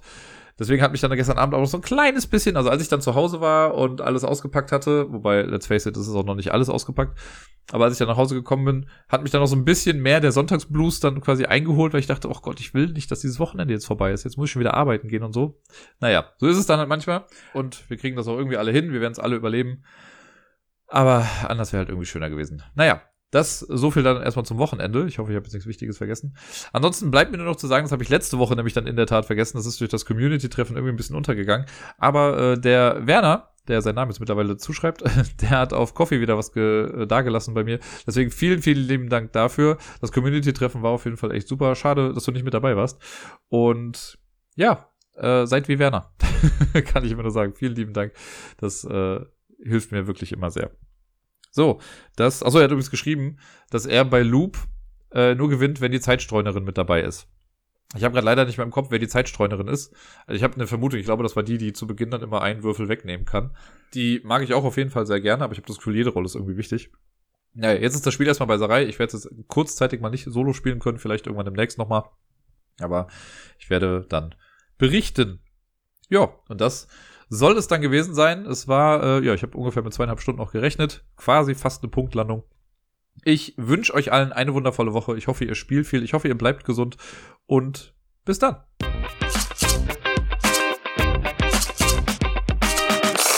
Jetzt so langsam geht bei mir übrigens auch der Messerhype los. Äh, so langsam realisiere ich, dass ja jetzt in drei Wochen schon die Messe ist. Und ich freue mich da jetzt schon sehr drauf. Und ich habe jetzt überlegt, die nächsten Top 10 Listen werden wahrscheinlich auch alle was mit der Spielemesse zu tun haben. Also vielleicht mache ich sowas wie generell die Top 10 Spiele auf der Messe, auf die ich mich am meisten freue. Dann die Top 10 weirden Spiele, die man sich mal angucken sollte. Und vielleicht noch sowas wie die Top 3 Sachen, auf die ich keinen Bock habe. Oder Top 3 Erweiterungen oder so. Keine Ahnung. Irgendwas werde ich dann noch finden, um die Lücke zu füllen. Also macht euch schon mal drauf gefasst, dass es demnächst ein bisschen essenlastiger wird. Und damit meine ich nicht Instagram-Essen.